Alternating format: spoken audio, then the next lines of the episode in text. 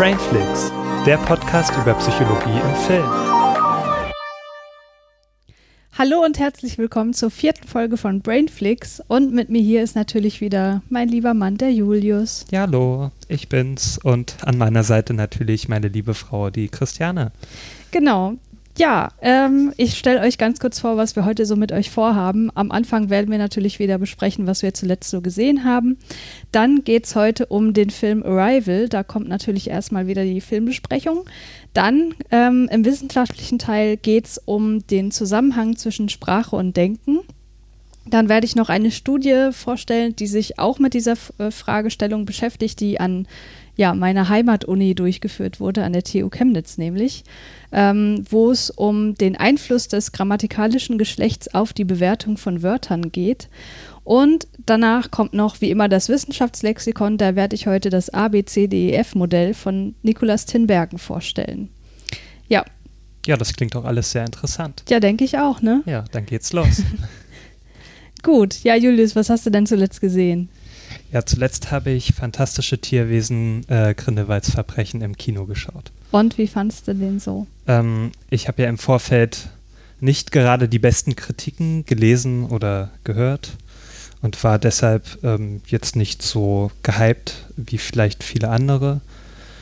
Und ja, bin erstmal so ohne große Erwartungen ins Kino und wurde dann, also während des Films und auch danach war ich dann doch ähm, positiver eingestimmt, als äh, ich erwartet hätte. Mhm. Du bist ja auch Harry Potter-Fan, ne? Ja, ich habe, äh, ja, Harry Potter begleitet mich schon seit äh, sehr vielen Jahren. Also ich glaube seit 18 Jahren, wenn ich das jetzt so genau rückrechne. Mhm. Und ähm, habe auch natürlich alle Bücher gelesen, die es dazu gibt.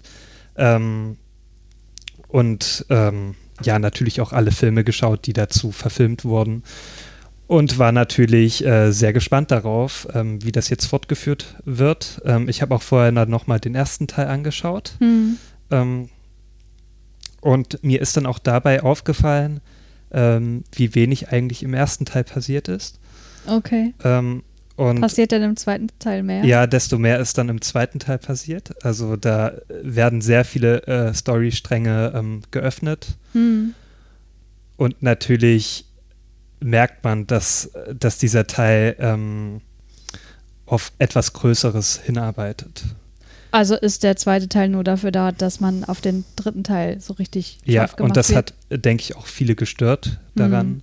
ähm, dass dieser Teil einfach vieles öffnet und nicht so richtig viel passiert. Obwohl ich gar nicht so den Eindruck hatte, dass jetzt nicht so viel passiert. Also du ähm, hattest den Eindruck, es passiert viel, aber dann hast du nochmal drüber nachgedacht und dir ist aufgefallen, naja gut, es ist ja doch nichts passiert. So ungefähr. Nö, also ich fand schon, dass viel passiert ist. Aber gerade ähm, hast du ähm, gesagt, dass es nicht nein, so viel Nein, nur viele Kritiker haben gemeint, dass nicht so. viel passiert ist. So ah, meinte okay. ich das. Ah, okay. ähm, also ich hatte jetzt nicht den Eindruck gehabt, ähm, und mir hat er sehr viel Spaß gemacht eigentlich. Und mhm. ich fand es auch deswegen, ähm, fand ich den zweiten Teil jetzt insgesamt besser als den ersten, mhm. ähm, weil der einfach insgesamt düsterer ist, weil einfach ähm, für Potter-Fans einfach viel mehr dabei ist als im ersten Teil. Mhm.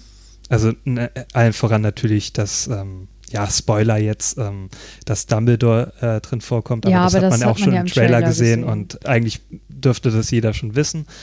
Und ähm, dass natürlich auch ganz viele andere Figuren drin vorkommen, von denen man schon mal gehört hat. Ähm, auch zum Beispiel, also es wird sehr viel erwähnt, was irgendwie mal in den Büchern so als äh, Side-Notiz äh, so mhm. ähm, erwähnt wurde. Mhm. Ähm, und das macht es halt umso interessanter. Mhm. Ähm, ich würde auch diesen Film eher für Potter-Fans äh, empfehlen. Also kann man die überhaupt gucken, wenn man die Harry Potter Filme nicht kennt? Ähm, also kann man weniger. natürlich schon, aber. Eher na, natürlich kann man auch daran dann Freude haben, aber ich glaube, na, das ist genauso, wenn du jetzt zum Beispiel so einen Marvel-Film anschaust, äh, also von, diesen, von dieser ganzen, äh, von diesem ganzen Marvel Cinematic Universe ja. und hast noch nie einen davor geschaut. Natürlich hast du bei diesen einzelnen Teil auch deinen Spaß, hm. aber du hast mehr Spaß, wenn du die ganzen Querverweise deuten kannst ja. und verstehst. Und so ist es auch bei äh, Grindelwalds Verbrechen. wenn man viel Ahnung hat von dem Universum, macht es auf jeden Fall Spaß. Also mir hat es Spaß gemacht. Und wenn man jetzt nicht so viel Ahnung hat von dem Film, kann es natürlich nicht so viel Spaß bringen, aber das möchte ich jetzt nicht garantieren. Ja. Also, ja. Also für Harry Potter-Fans ist es auf jeden Fall eine Empfehlung wert, würdest du sagen? Ja. Okay. Aber natürlich können auch Potter-Fans den nicht so gut finden, weil die dann auch wieder, also ich habe ja auch schon einiges gelesen, dass jetzt auch Potter-Fans nicht sehr begeistert waren davon. Auch in der Metacritic und so hat er jetzt als äh, Film in dieser ganzen Reihe als äh, am schlechtesten abgeschnitten. Okay. Was ich nicht so recht nachvollziehen kann. Aber das sei jedem ja selbst überlassen. Also das, Mhm. und Metacritic ist ja auch immer nur die Kritik dieser Filmkritiker. Hm. Fans können das natürlich ganz anders sehen. Hm. So viel dazu. Ich möchte jetzt auch nicht mehr dazu äußern. Also die Geschichte und so, das ähm, ja, muss Ist jeder egal. selbst erleben. Genau. Ja, interessiert mich als Nicht-Harry Potter-Fan jetzt auch nicht so sehr, wenn ich mich mal outen darf. Ja, das ist auch vollkommen okay. Du hast Du ja dich auch- verzweifelt versucht, mir ja, das ich habe dir ja schon, ich wollte dir ja schon äh, dieses Harry Potter Universum näher bringen, aber ich habe es leider nicht geschafft. Ja, ich sag mal so, ich fand die so ganz nett, aber es hat mich nie so richtig reingezogen. Hm.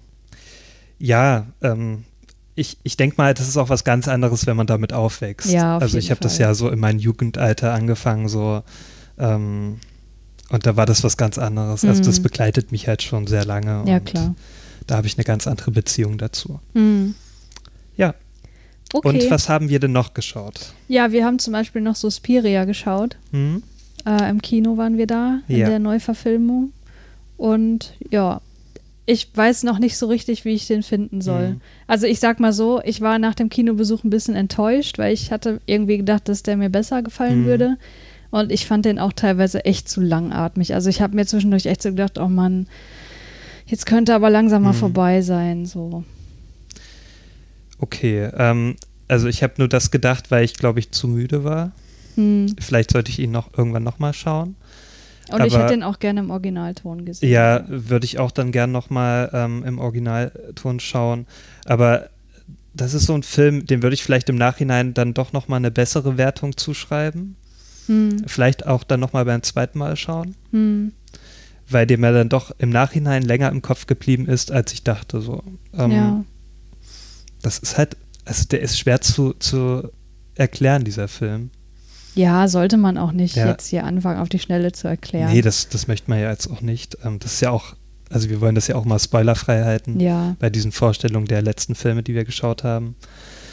Aber ähm, ich, ich fand diese Atmosphäre, dieser, die dieser Film ausgestrahlt hat, fand ich sehr faszinierend. Hm. Also ich habe dieses ganze Setting sehr gemocht. Also es spielt ja im Berlin der, der 70er Jahre. Hm. Ähm, und natürlich dementsprechend sieht es auch aus. Also alles sehr runtergekommen. Also dort, Mhm. zumindest dort, wo es wo es spielt. Hm. Ähm, und halt, also man, man sieht schon, dass es halt das Berlin ist, was geteilt ist durch die Mhm. Mauer. Mhm. Und, ähm, und es wird ja auch dann auch sehr politisch äh, teilweise in dem Film. Ja, das hat mir überhaupt nicht gefallen. Da habe ich auch nicht verstanden, was der Mehrwert sein soll. Mhm. Also das mit der RAF wird halt ab und zu mal so reingeschmissen und ich denke so, ja, und was hat das jetzt mit der Handlung zu tun? Außer dass eine der Tänzerinnen offenbar da ein bisschen drin verwickelt war, die aber auch keine weitere Rolle mehr spielt, so großartig. Mhm. Also das hätte man, also meinem Verständnis nach wahrscheinlich auch komplett rauslassen können, oder? Mhm. Hätte man vielleicht, aber ich habe mich jetzt auch noch nicht genauer damit beschäftigt, warum das überhaupt drin ist. Hm. Äh, vielleicht wird mir, oder vielleicht wird uns das dann vielleicht beim zweiten Mal schauen bewusster, warum. Ja. Ähm, ich habe jetzt auch noch nicht so viel dazu durchgelesen ähm, über die Deutung Hm. des Ganzen. Ja. Ähm, aber insgesamt fand ich den jetzt eigentlich nicht verkehrt, den Film. nee, also ich habe ihn mir nicht. gerne angeschaut. Nur vieles war halt erstmal total konfus und ähm, auch am Ende dachte ich mir, okay, also da war eigentlich so ein großes ähm, What the fuck? also so viel kann man vorwegnehmen. Ähm, ich habe selten so ein äh, ja kurioses Finale gesehen. Hm.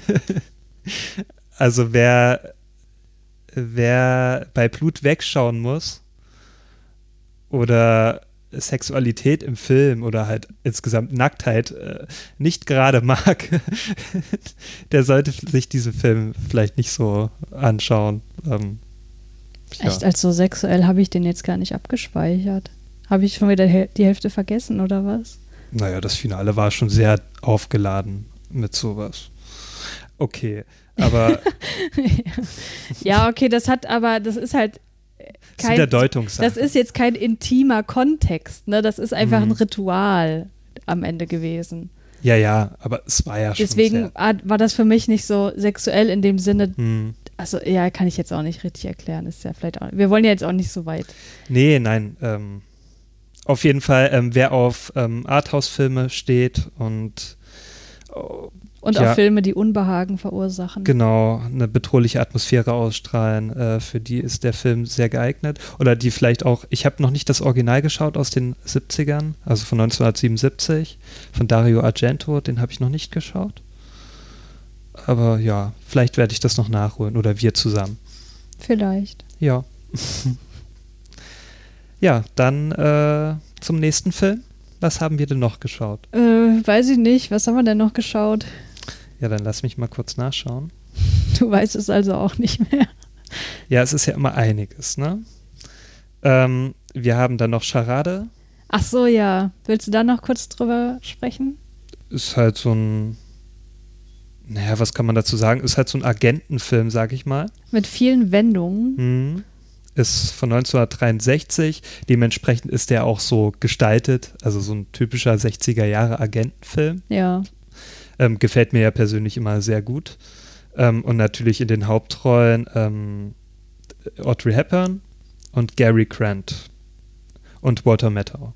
Hm. Äh, die kennt man sicherlich, wenn man ja. sich so mit alten Filmen auskennt.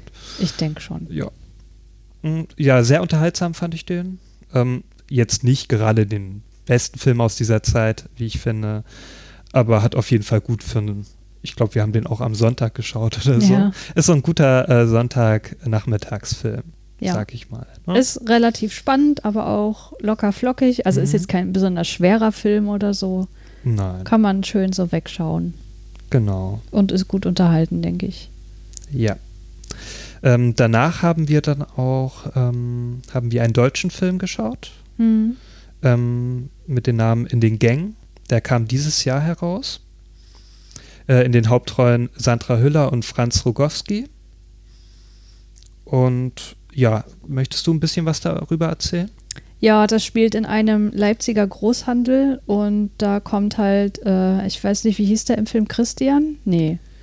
Ähm, ja, Christian. Christian fängt da neu an und äh, ja, äh, als was eigentlich? Als, äh, Na, als Lagerist. Als Lagerist, Lagerist heißt genau. es, ja. Also äh, fängt er an, Getränkekisten zu verräumen mhm. und hat da meistens auch Nachtschichten und trifft dann da auf die Süßwaren-Lageristin. Namens Marion. Danke. und verguckt sich so ein bisschen in sie. Mhm. Und sie ist aber verheiratet und es geht halt eigentlich darum, äh, also im Grunde geht es erstmal um diesen ganzen Mikrokosmos, der da mhm. äh, aufgemacht wird, um dieses, um dieses, um diesen Großhandel und Das ne, ist fast schon dokumentarisch. Also teilweise. Ja, wobei natürlich auch ein bisschen überspitzt manchmal. Ne? Mhm. Also schon sehr realistisch, aber so, dass man, also es ist halt ein kleines bisschen intensiver, sage ich mal, als so die mhm. Realität ist, damit man halt auch direkt weiß, ah, okay, das ist so ein Typ und so, ne? Und ja. so ist der drauf und so ist die drauf. Ja, und äh, es ist eigentlich so eine bittersüße Geschichte, weil, naja, ob daraus was wird. Hm. Es wird immer nur so, es wird oft angedeutet. Also es wird nicht wirklich, also vieles wird gar nicht so ausgesprochen in ja. dem Film. Auch das Ende, ähm, das verraten wir jetzt natürlich nicht, aber das bleibt halt auch sehr offen. Hm. Also zumindest hatte ich das Gefühl. Und ähm, ja, es gibt natürlich dann noch so ein paar ähm, Ereignisse, die sich dann da, ja, die dann da so dazwischen kommen. Ähm, zum Beispiel auch so ähm, sein, sein Kollege Bruno, also der hat dann auch noch mal so eine der äh, hat auch eine relativ so Zeitplot. Ähm, eine relativ wichtige Rolle auch. Genau, der ihn auch so einarbeitet und auch eine wichtige Bezugsperson ist äh, mhm. in dem Unternehmen für den Christian Äh, gespielt übrigens von Peter Kurt, den dürften auch einige kennen, zuletzt in Babylon Berlin mitgespielt. Ja. Ja, ich fand den sehr nett. Also jetzt auch Mhm. nicht so, dass ich mega weggeflasht war, aber schon ein ziemlich guter Film. Ja, ich fand den auch ganz gut. Ich hätte vielleicht ein bisschen mehr erwartet im Vorfeld, ähm, aber hat mich auch ganz gut unterhalten und ich mag solche ruhigen Filme auch ab und zu mal. Ja, Es ist wirklich ein sehr ruhiger Film. ja, das stimmt. Hm. Okay, dann haben wir es, oder? Ja, ähm, Gut. das müssten alle gewesen sein. Oder ich schaue nee, das reicht jetzt auch. Genau, das sagen. reicht. gut, dann kommen wir zum nächsten Punkt. Genau, jetzt kommen wir nämlich zu Arrival. Das ist der Film, den wir gerade eben noch geschaut haben. Mhm. Und bevor wir jetzt in die Tiefe einsteigen, gibt euch Julius natürlich wie immer eine kurze Inhaltsangabe. Genau. Also, in Arrival begleiten wir die Linguistin Louise, deren Expertise von der US-amerikanischen Regierung verlangt wird. Auf der Erde sind nämlich zwölf außerirdische Raumschiffe gelandet, die offenbar passiv über der Erdoberfläche schweben. Louise soll nun mit Hilfe des Physikers Ian die Sprache der an Bord befindlichen Aliens entschlüsseln und herausfinden, was sie auf der Erde wollen. Mit jedem neu gelernten Wort vergrößert sich, sich nicht nur Louises Wortschatz, sondern ihre Art zu denken scheint sich auch zu verändern. Ob sie das Geheimnis der Außerirdischen zu lüften vermag? Und wer ist eigentlich das Mädchen, an das sie immer wieder denken muss? Ja, vielen Dank. Ja, gern geschehen. Gib mir mal mein Notizbuch wieder. Ja, ähm, du möchtest erst ein paar Fakten zu dem Film geben, ne? Genau, ähm, kleinen Moment. Also, bei Arrival handelt es sich um einen Film aus dem Jahr 2016 und die Hauptdarsteller sind Amy Adams, die bekannt ist für Filme wie zum Beispiel Junebug, Verwünscht oder The Master und äh, Jeremy Renner, der, äh, ja, der bekannt ist für Filme wie The Hurt Locker, The Town oder auch den meisten bekannt sein dürfte aus den ähm, ja, Marvel-Filmen The Avengers. Und Regisseur ist Denis Villeneuve. Der hat unter anderem Filme gedreht wie Die Frau, die singt, Sicario, Blade Runner 2049 und er wird bald auch äh, Dune verfilmen. Das ist ein Buch von Frank Herbert. Drehbuchautor ist Eric Heiserer. Der hat zum Beispiel Drehbücher verfasst zu den Filmen The Thing, Conjuring 2 oder Lights Out, also ja, vorwiegend Horrorfilme. Und Kamera führte in dem Film Bradford Young. Er hat äh, Kamera geführt in Filmen wie A Most Violent Year, Selma und zuletzt auch Solo A Star Wars Story. Und Musik, ähm, für die Musik war Johann Johansson zuständig, ein isländischer ähm, Musikkomponist, der leider dieses Jahr, also Anfang dieses Jahres gestorben ist. Ähm, er hat Musik geschrieben für Filme wie zum Beispiel Prisoners, Die Entdeckung der Unendlichkeit und zuletzt Mandy. Ja, und ähm, Denis Villeneuve ist ja jemand, den du auch sehr magst, ne? ja, Denis Villeneuve, ähm, ja, also dessen Filme mag ich wirklich sehr und man kann auch sagen, du magst sie auch sehr. Das hast Ja, du ja auch schon mal erwähnt. Mit meinem Lieblingsregisseur momentan. Genau, und auch, also wir haben eigentlich so die bekanntesten Filme von ihm geschaut. Ähm, also mein erster war irgendwie, ich glaube, das war Prisoners oder Die Frau, die singt, ich bin mir nicht mehr ganz sicher. Ich glaube, du hast die Frau, die singt, schon vorher gesehen. Mhm. Aber da war es mir noch nicht so bewusst, ähm, also Ja. wer Denis Villeneuve ist und ähm, Ja, und Prisoners war ja dann der erste Film, in dem wir zusammen im Kino waren. genau, ja. Ein romantisches Also Kinodate. Ja, wir gehen immer in total romantische Filme. ja, ähm, also auch damals, also wir haben ja auch ähm, auf Arrival hauptsächlich äh, gewartet, weil er von Denis Villeneuve ist und auch deswegen sind wir reingegangen ins Kino. Aber auch, weil es ein Science-Fiction-Film ist und ich stehe da ja sowieso drauf. Mm, Und natürlich auch äh, wegen des Casts. Also Amy Adams ist natürlich auch äh, bekannt für ihre gute Rollenwahl. Ja, Und ähm, ich finde jetzt Jeremy Renner ist auch ein guter Schauspieler. In den, da habe ich überhaupt keine Meinung zu. Also ich finde ihn gut. Also ich mag den eigentlich. Also er gehört jetzt nicht zu meinen Lieblingsdarstellern, aber ähm, ich schaue ihn mir doch ganz gerne an. Also er macht auf mich auch mal einen guten Eindruck. Okay. Ähm, ja, beide waren sogar schon ähm, mehrmals Oscar nominiert. Okay. Nur so als kleine Randnotiz. Ähm, was kann man noch so über den Film sagen? Also Arrival wurde insgesamt für acht Oscars nominiert im Jahr 2017 ähm, und konnte sogar einen Oscar mit nach Hause nehmen, nämlich für besten Tonschnitt. Ja. ja, Tonschnitt ist immer so eine schwierige Kategorie, weil man gar nicht so weiß, ähm, was überhaupt Tonschnitt ist. Hm. Ich kann das auch mal nicht so recht gut erklären. Der Ton war schon gut, ne? aber ob das jetzt der ja, Schnitt war oder was oder anderes. Oder der Ton an sich, aber ich denke mal schon, also da ist ja jetzt wirklich so der Ton gemeint und nicht der Soundtrack. Also nicht ja, die ja, Musik. das ist mir schon klar. Aber es gibt, schon, es gibt auch für Ton auch zwei verschiedene Oscars. Oder gibt es nicht Tonschnitt und, und es gibt, Ton, genau, besser. Es gibt Sound Editing und Sound Design, gibt es, mm. glaube ich.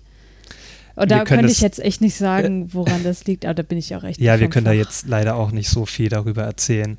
Ähm, so tief in der Materie sind wir jetzt ehrlich gesagt auch nicht drin. Ja, es ist auch nicht das Thema unseres genau. Podcasts. Genau. ja, und ähm, also Arrival basiert auch auf einer Kurzgeschichte. Die hat nämlich der Ted Chiang geschrieben und sie heißt im Original Story of Your Life. Ähm, wurde 1998 veröffentlicht ähm, zunächst sollte auch dieser Film Story of Your Life heißen, aber dieser Titel kam bei Testscreenings sehr schlecht an hm. und deswegen wurde dann äh, entschieden, dass dieser Film Arrival heißt. Jo. Und ähm, ja, so noch eine sehr spaßige Randinfo. Äh, die Designs der Raumschiffe, also die sieht man auch auf dem Cover, das sind ja so, die sehen so aus wie, wie so eine Linse oder wie ein na, die werden Muscheln genannt. Oder Film. eine Muschel. Ähm, die wurden einem, also die wurden einem Lakritz-Drops nachempfunden, einem schwedischen. Ähm, ja, ich habe die noch nie gesehen, aber die scheinen wohl so auszusehen. Ah ja. ja, und was noch sehr interessant ist, weil darauf gehen wir auch dann später nochmal etwas genauer ein, ähm, weil dieser Film arbeitet sehr oft mit Palindrom. Also Palindrom ist, ein Palindrom ist, dass man zum Beispiel ein, ein Wort oder zum Beispiel auch auch einen ganzen Satz. Einen ganzen Satz, ein Musikstück, ne, das kann man weiterführen, wie man möchte, dass man das vorwärts sowie auch rückwärts, ähm, also dass es immer denselben Sinn kann. ergibt. Ja, also buchstabieren kann, ähm, sprechen kann oder ähm, abspielen kann, abspielen kann. Ähm, ergibt es immer denselben Sinn. Und äh, so ist es auch bei dem Klavierstück, was am Anfang des Films einsetzt und auch am Ende des Films. Das ist nämlich von Max Richter. Ähm, und ja, das kann man wirklich von, ja, kann man vorwärts oder rückwärts abspielen. Hört sich immer gleich an. Ähm, und das ist ein Verweis auf die zeitlose Art der Kommunikation, dessen sich die Aliens bedienen. Und ähm, so ist es auch mit dem Namen der Tochter. Da gehen wir auch nochmal genauer ein. Ähm, die heißt nämlich Hannah, also die Tochter von der Dr. Louise Banks, ähm, um die es da in dem Film geht. Äh, die heißt Hannah. Und ja, man kann ja schon sehen, diesen Namen, also diesen Namen kann man äh, vorwärts sowie auch rückwärts ähm, buchstabieren oder aufsagen und ergibt immer denselben Sinn. Und äh, interessant auch, der Film kam in den USA am 11.11. .11. raus und das ist auch ein Palindrom. Aber also nicht da 2011. Schon, nein, das nicht. das ist auch schwierig, da hätten sie wirklich dann ähm, das Jahr auch noch abpassen müssen. Ja. Das wäre es ja gewesen. Darum haben die sich dann für den 11.11. .11. entschieden, dass wenigstens das, also ja. das Datum ähm, dann ein Palindrom ist. Ja. Ja, und äh, vielleicht noch interessant, ähm, also die, diese geschriebene Sprache von den Aliens ähm, ist einer ähm, Schlange nachempfunden, die heißt Uroboros und ist das ja mystisch alchemistische Symbol für die Schlange. Also. Die sich selbst in den Schwanz beißt, ne? Hm, genau, ja. Und ähm, dies, äh, dieses Symbol steht für Unendlichkeit und ewige Wiederkehr. Und das kann man auch auf diesen Film übertragen. Mhm. Ja. Und interessant noch, ähm, und da werden wir sicherlich auch noch drauf eingehen, ähm, die letzten Worte, die die sterbende Frau von General Chang ähm, äußert, ähm, heißen übersetzt, im Krieg gibt es keine Gewinner, nur Witwen. Ja. Ja, wusste ich gar nicht. Aber ja, da hast du doch wieder was Neues gelernt. Ja. ich hoffe, unsere Zuhörer auch. Gut, dann kommen wir mal auf die Handlung zu sprechen, oder? Hm? Gut, ich werde diesmal ein bisschen da durchführen, weil ähm, wir haben das jetzt so aufgeteilt, dass ich mich während der Filmsichtung auf die Handlung konzentriert habe und du hast dich auf ja, technische Stilmittel konzentriert und ich werde hier einfach ab genau. und zu mal fragen, äh, wieso dein Eindruck war zu diversen Dingen. Okay? Ja, gerne.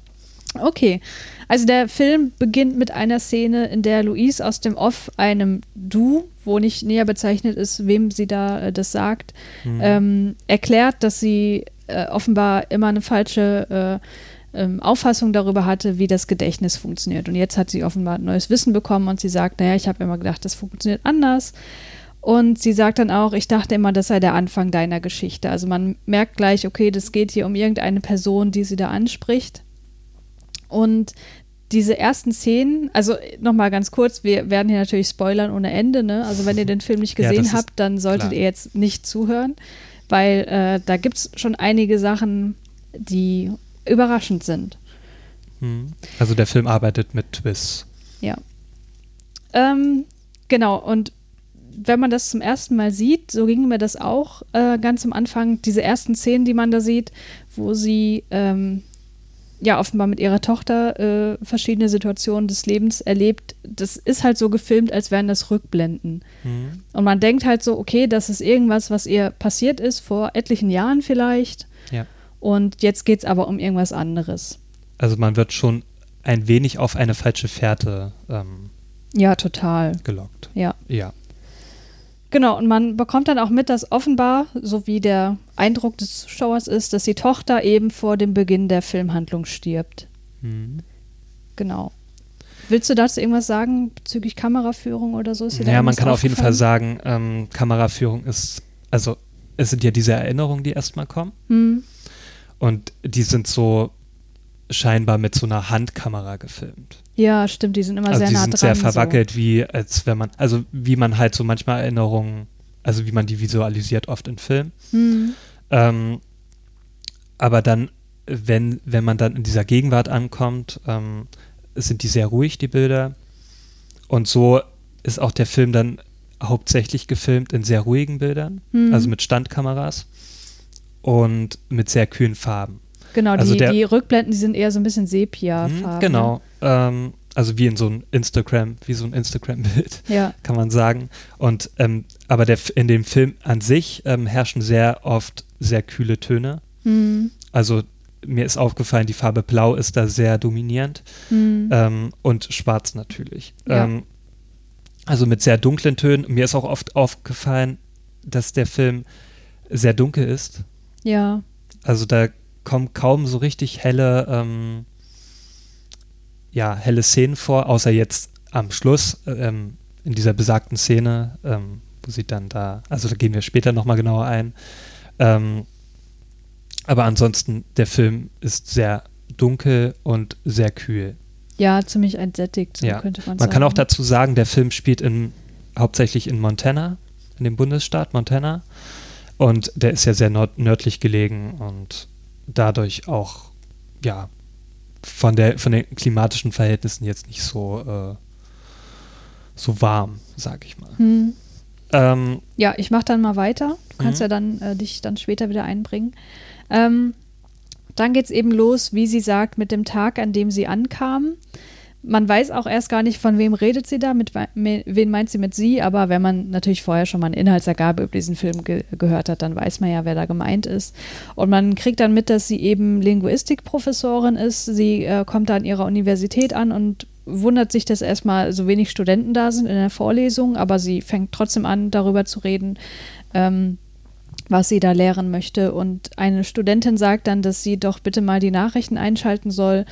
Und dann äh, macht sie das auch und dort ist dann schon sehr viel Berichterstattung über diese äh, Raumschiffe, die dort auf der Erde gelandet sind. Und dann wird auch gleich der Feueralarm ausgelöst und die mhm. Vorlesung wird beendet. Genau, und sie erfährt dann quasi durch die Medien, dass eben zwölf Raumschiffe auf der Erde sind und dass diese über der Oberfläche schweben und dass man im Grunde mehr noch gar nicht weiß. Genau, am nächsten Tag in der Uni ist dann überhaupt niemand mehr da. Sie geht dann trotzdem in ihr Büro und dort trifft sie dann auf äh, Colonel Webber, der wird gespielt von Forrest Whitaker. Mhm. Und äh, er legt ihr ein Diktiergerät hin, wo er offenbar was aufgenommen hat und bittet sie, das dann zu übersetzen. Und äh, das sind halt halt nicht übersetzbare Laute, die dort ja. zu hören sind. Das die hören sich auch so ein bisschen an wie Wahlgesänge. So, so könnte man das Ja, und auch so ein bisschen was, so, so ein Knacken. Genau. Also wirklich nichts, was irgendwie mit der menschlichen Sprache zu tun mhm. hat. Das hört sich halt irgendwie tierisch an. Ja. Und sie sagt natürlich, naja, also damit kann sie im Grunde nichts anfangen. Ja, und sie fragt auch noch, wie viele Wesen das überhaupt sind. Sie ist sich nämlich nicht sicher. Genau, sie kann daraus nicht hören, ob das jetzt einer ist, der da was sagt mhm. oder mehrere. Und er sagt dann, na, das sind zwei. Ja. Und sie sagt, naja, wenn Sie möchten, dass ich da irgendwie behilflich bin, dann geht das nur, wenn ich vor Ort bin, wenn ich das quasi live miterlebe, wie die miteinander kommunizieren, weil so über äh, übers Diktiergerät funktioniert das halt überhaupt nicht. Und er ist dann erstmal ein bisschen, naja, angepisst, weil er wahrscheinlich auf ihre Ko Kooperation äh, gehofft hat. Und er will dann aber erstmal jemand anderes, äh, einen anderen Experten zu Rate ziehen. Aber in der Nacht wird sie dann doch abgeholt, weil ähm, sie hat dem äh, Weber gesagt, naja, wenn sie dann den Kollegen in Berkeley treffen, dann fragen sie ihn doch mal nach dem Sanskrit-Wort für Krieg und dessen Übersetzung, was er dann auch gemacht hat, weil ähm, er sagt dann so, äh, ne, wenn der Weber dann in der Nacht kommt, sagt er, naja, der meinte, das wäre Streit, also das würde Streit mhm. heißen und sie sagt, äh, das ist die Sehnsucht nach mehr Kühen. Also das symbolisiert dem, dem Zuschauer so, dass sie irgendwie ja eine andere Ansicht über Sprachen und Übersetzungen hat als der Typ aus Berkeley ja. und offenbar ein bisschen mehr Expertise, weil es ist schon irgendwie eine, ja, weiß ich nicht, wie soll ich sagen, ich kenne mich damit ja nicht aus, ich weiß ja nicht, was jetzt richtig ist, aber dem Zuschauer wird mhm. vermittelt, dass es irgendwie jetzt wohl eher die korrekte Übersetzung ist. Ja. Naja, auf jeden Fall wird sie dann mitgeholt in der Nacht und nach Montana gebracht und dort trifft sie dann auf Ian, den Physiker, mit der sie dann, mit dem sie dann das Ganze analysieren soll. Und dann haben die eigentlich noch eine ganz nette kurze Konversation. Ähm, er begrüßt sie, indem er aus ihrem äh, Buch vorliest, was sie irgendwann mal geschrieben hat, wo sie sagt, äh, Sprache ist das Fundament der Zivilisation. Und dann sagt er, nee, das stimmt aber nicht, Wissenschaft ist das Fundament der Zivilisation. Und da merkt man, äh, dass da gewisse philosophische Differenzen vielleicht vorherrschen. Mhm. Und ich dachte mir nur so, naja gut, ohne Sprache würde Wissenschaft auch nicht funktionieren, also hat sie eigentlich recht. Ja. gut, möchtest du bis dahin irgendwas sagen? Ähm, noch nicht unbedingt. Okay, dann mache ich einfach weiter. Ja. Dann kommen sie in dieser Kontrollbasis an. Und äh, was mich da beeindruckt hat, ist, ich finde, das ist alles unglaublich realistisch dargestellt. Mhm. Also äh, das äh, merkt man so, dieses Ganze äh, ist völlig so durchorganisiert. Die haben das schon richtig so routiniert mit dem äh, Reingehen ins, ins ja. Raumschiff und so weiter und wie die da so eine, so eine provisorische Basis aufgebaut haben. Und man sieht halt, dass sie mit den anderen elf Nationen, wo die anderen Raumschiffe gelandet sind, halt schon so einen Kommunikationskanal aufgebaut haben. Und ich finde, man fiebert da so richtig mit, weil Luis ist da unglaublich aufgeregt, ne? mhm. weil die gehen jetzt sozusagen sofort da rein. Und sie sagt, die, sie sagt äh, irgendwie so wortgemäß so, bin ich die Einzige, die irgendwie, äh, das, also der bewusst ist, dass es hier um Aliens geht. Also es wirkt halt irgendwie so bürokratisch durchorganisiert, mhm. aber eigentlich ist es halt was richtig krasses, so was ja. jetzt gleich passiert.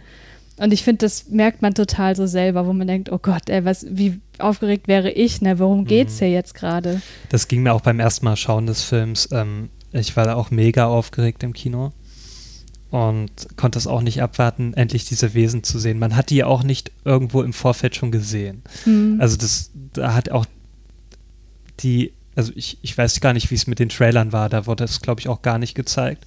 Ähm, also auf jeden Fall wurde nicht damit beworben mit dem Aussehen der Aliens, mhm. ähm, was auf jeden Fall sehr löblich ist, mhm. weil dadurch wird einfach so diese Spannung so hochgetrieben.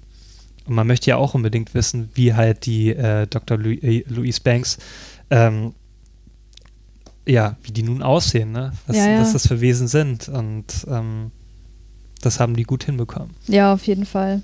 Das hat mir sehr gefallen. Mhm. Ähm, es wird dann noch erklärt, dass diese, dieses Raumschiff alle 18 Stunden die Tür öffnet und ähm, Ian vermutet dann, dass das wegen der Atmosphäre ist, dass da ein gewisser Atmosphärenausgleich stattfinden muss. Mhm. Und was noch interessant ist, dass im Schiff sich auch die Gravitation ändert. Das sieht man, wenn sie da rauffahren, Ja. äh, müssen sie quasi äh, im rechten Winkel hochspringen Ja. und dann ist eben die Gravitation einmal um 90 Grad gedreht sozusagen. Hm. Ähm, genau, dann kommt zu dem ersten Aufeinandertreffen. Und, allein schon, also so, wie die da hinkommen und wie die da halt reingehen in das Raumschiff. Also das wird auch schon mit der Musik und ähm, auch mit diesen langsamen Kamerafahrten. ja, Also auch, da wird so die, die Spannung äh, bis an die Spitze getrieben, so finde Ja. ich.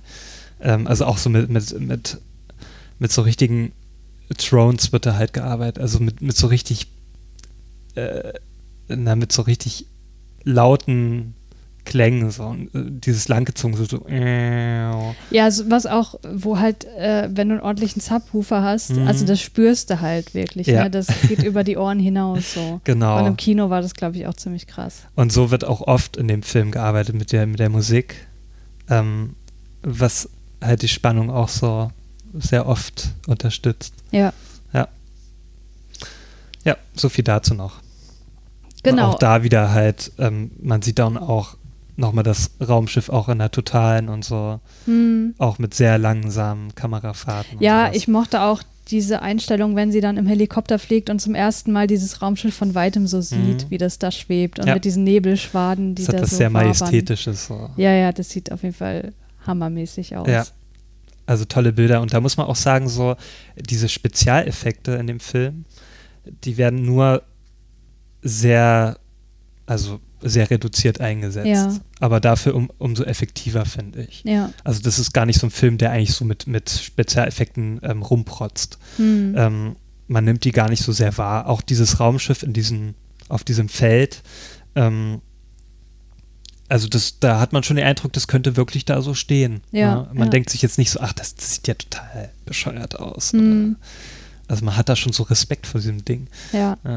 Ja. Ja, und ich mochte auch, wie das aussieht. Das sieht halt irgendwie organisch aus, ne? als Mhm. wäre das irgendwie so aus Stein gemeißelt. Das sieht nicht aus wie jetzt, keine Ahnung, das äh, Raumschiff bei Independence Day oder so, Ja. wo man halt sieht, das ist aus, weiß, was weiß ich, Metall oder so. Ich weiß gar nicht mehr wie, genau, wie das aussieht. Ja, Also- ich sag mal so, also das Raumschiff aus Independence Day, ähm, das sieht halt so aus, wie man sich das so typisch vorstellt, so als Mensch, so ein Raumschiff von einem Alien. Also, sagen wir mal so, wie sich das durch die Medien geformt hat, wie der Genau. Mensch sich das vorstellt. und bei Arrival haben die das halt so hinbekommen, also da, dass man da was sieht, was man vorher noch nie gesehen hat. Ja, Und auch als ich den Film das erste Mal gesehen habe, dachte ich mir, oh krass, also sowas hast du echt noch nie in einem Film gesehen. hm. Also da dachtest du nicht so, na okay, das sieht wieder aus wie das Raumschiff XY und ach, naja, Hm. wieder total Klischees, die da bedient werden und so. ja. Und da können wir ja jetzt auch gleich auf die Aliens kommen, aber erzähl erst mal. Ja, äh, dann kommt es zu dem ersten Aufeinandertreffen und in dem Raumschiff ist es so, dass da halt ein riesiger, eine riesige Glasscheibe ist und Mhm. dahinter sind dann eben die äh, Aliens, die werden Heptapoden genannt, weil sie die sieben Beine haben. Ja. Und äh, sieben Füßler werden die genannt. Ja, Äh. äh, ja, Heptapoden werden die genannt im Film. Ja. Und äh, ja, also dann sieht man halt nur, dass äh, die Louise halt mega aufgeregt ist Mhm. und irgendwie auch so gar nicht weiß, was sie tun soll und sprachlos ist, weil das Ja. halt mega krass aussieht. Und dann wird ihr halt gesagt, Dr. Banks, fangen Sie bitte an. Mhm. Und dann ist plötzlich ein Schnitt. Und ich fand diesen Schnitt beim ersten Mal gucken so störend, weil ich dachte, hä, ich wollte jetzt wissen, was dir passiert und ihr schneidet einfach weg und dann ist halt sofort die Szene, wie sie halt wieder rauskommen und so weiter. Und Mhm. Aber ja, hat sie dann nicht mehr ihren Namen erstmal? Ähm, ich weiß nicht, ob sie den Namen schon gesagt hat. Nee, ich glaube, das kam später erst. Mhm. Ich glaube, in der ersten Szene hat sie wirklich überhaupt nichts gemacht. hm. Okay. Und dann fragt sie auch hinterher, bin ich jetzt gefeuert, weil halt ja, ja. nichts wirklich Weil stattgefunden sie dachte, hat. sie hätte versagt jetzt, ja. Genau, möchtest du was zum Alien-Design sagen? Ähm, ja, also da kann man wirklich sagen, auch wie bei dem Raumschiff schon, also das ist so ein Alien-Design, was ich auch vorher noch nie gesehen habe. Ähm, also die, man sieht die auch nicht in Gänze, also weil die ja so verdeckt sind mit Rauch. Also Genau, sind weil in- die in so Scheibe einem- ja auch nur einen gewissen Teil äh, zeigt. Ne? Also Genau. das ist der Raum, das sieht man später, geht halt Ja. eigentlich noch viel, viel höher. Genau, später sieht man die, das kann man schon mal vorwegnehmen, sieht man diese Aliens in voller Gänze. aber am Anfang noch nicht. Also da werden die wirklich nur so ein wenig angedeutet und das ist auch ganz gut gelöst, weil dadurch, also man ist erstmal so beeindruckt, ne, Mhm. überhaupt die erstmal zu sehen, aber da wird das nur so ein wenig gezeigt. Also nur so, ne, dass man dann nochmal sich so denkt, ja, ne, ich möchte noch mehr sehen. Ja, es bleibt Also- halt mysteriös. Ja, ne? und du warst ja dann enttäuscht, dass du so, sofort zum Cut war, ne? Ja. Du wolltest ja auch mehr sehen. Ja, ja, genau. Genau. Und so ging es mir ja auch. Und man wollte dranbleiben. Ne? Ja. Und das hat der Film ganz gut gelöst. Und das Design ist halt, das kann man auch schwer ähm, beschreiben. Also die sehen aus wie so, wie so Hände. Also wenn man, als wenn man so eine Hand nimmt, so, ähm, also so nach unten zeigt mit der Hand und die Finger so auf den Boden, äh, auf, auf eine Mhm. Fläche Mhm. halt tut und so tut, als ob man wie so eine Spinne da so langläuft. Ja, also sie sehen irgendwie aus wie so ein Unterwasserwesen, Mhm. finde ich. Ja, wie so ein Oktopus, so, so ein Ja, so, ja, aber auch nicht so richtig, ne? Also, ja, also man kann die das sind halt nicht schleimig oder so. Ja, also jeder, der den Film geschaut hat und äh, das, ja, der weiß ja, wie die aussehen. Ja, auf jeden Fall finde ich noch gut, dass sie kein identifizierbares Gesicht haben, Mhm. also auch später nicht. Das ist halt, Nein. man sieht halt keine Augen, kein Mund, kein Ja. irgendwas. Also ich finde, die sehen halt komplett anders aus als Menschen. Also die sind Ja, null komplett. menschenähnlich. Ja, Und das finde ich halt auch das Gute, weil man sich ja sonst für gewöhnlich Aliens immer so vorstellt wie, wie so eine Art Mensch. Hm. Also natürlich auch mit einem Kopf, dann ja, mit einem Körper so, den man halt auch so menschenähnlich gestaltet, also auch mit meistens äh, mit vier Gliedmaßen und äh, naja, okay, aber ja, humanoid halt. ja, ne? so humanoid, aber die sind halt komplett anders Ja. Und darum umso beeindruckender, finde ich. Hm. Und äh, da muss ich auch sagen, ähm, auch wenn das jetzt nicht so der, der, so ein Film ist, der mit viel Budget daherkam, äh, finde ich, dass das CGI da relativ gut gelungen ist, ähm, weil die doch recht natürlich aussehen. Also so, man denkt sich jetzt nicht so, okay, das ist CGI. Ja, dadurch, dass die halt auch immer in so einem Nebel sind, Mhm. äh, das halt, hat halt auch den Vorteil, dass man die nicht so detailliert zeigen muss, wo du, wo dir das halt wahrscheinlich auffallen würde, dass Ja. das irgendwie komisch aussieht. Also, Also- ist schon ziemlich gut gemacht. Genau, ja. Ist mir nicht negativ aufgefallen. Nö. Okay, dann mache ich mal weiter. Ähm, ja, wie gesagt, das erste Aufeinandertreffen wird dann ziemlich schnell abgebrochen. Ähm, man bekommt dann in diesem Kontrollzentrum halt mit, dass sie dann versucht, die, die äh, Aufnahmen, die sie gemacht haben, also die, die ähm, na, auditiven, wie sagt, also die, die Höraufnahmen, jetzt Mhm. fällt mir gerade das Die Wort. Hörproben. oder- Hörproben versucht zu analysieren. Ähm, und man sieht halt noch, dass weltweit offenbar die Gewalt eskaliert durch Mhm. äh, Medienberichte. Genau, dann kommt es auch ziemlich schnell zum zweiten Aufeinandertreffen. Also man kann sagen, dass der Film äh, so ähnlich aufgebaut ist wie Ex Machina. Man hat halt immer so diese Mhm. Sitzung quasi, wo die da in dem Alien-Raumschiff sind und dann halt wieder was auf der Kontrollstation passiert. Genau. Ähm, und im Kon äh, nee, sorry, im, beim zweiten Aufeinandertreffen ähm, fängt, fängt Louise dann an, den Aliens ihre Schriftsprache beizubringen, äh, beziehungsweise versucht dann die Schriftsprachen auszutauschen, denn offenbar, ähm, nee, sorry, kein offenbar. äh, äh, genau, und man hat halt erst den Eindruck, das scheitert, weil einer zieht sich dann so ein bisschen zurück aber der andere fängt dann an, tatsächlich was zu schreiben, in Anführungsstrichen. Ne? Also Mhm. die benutzen quasi wie, das sieht aus, als ob die aus ihren, aus einem ihrer Tentakel. Tentakelbeine äh, Ja. so eine Tinte absondern und die formt sich dann an der Fensterscheibe so Mhm. zu einem, ja, zu einem, äh, kreisrunden Gebilde. Das genau, ist so, zu einem, also Logogramm nennt man ja, das. genau. Das ist und es scheint so ja aus Tinte zu bestehen Die sich aber auch schnell wieder verflüssigt und, und verdampft. oder so aus schwarzem Rauch. Das ist ganz komisch zu erklären. Ja, es sieht auf jeden Fall Ähm, ziemlich schön aus, Hm, finde ich. Ja, Genau, und das ist offenbar ein Fortschritt, den die bisher noch nicht gemacht haben, weil da sind alle Leute, die irgendwie dran beteiligt sind, super überrascht, was da gerade Mhm. passiert.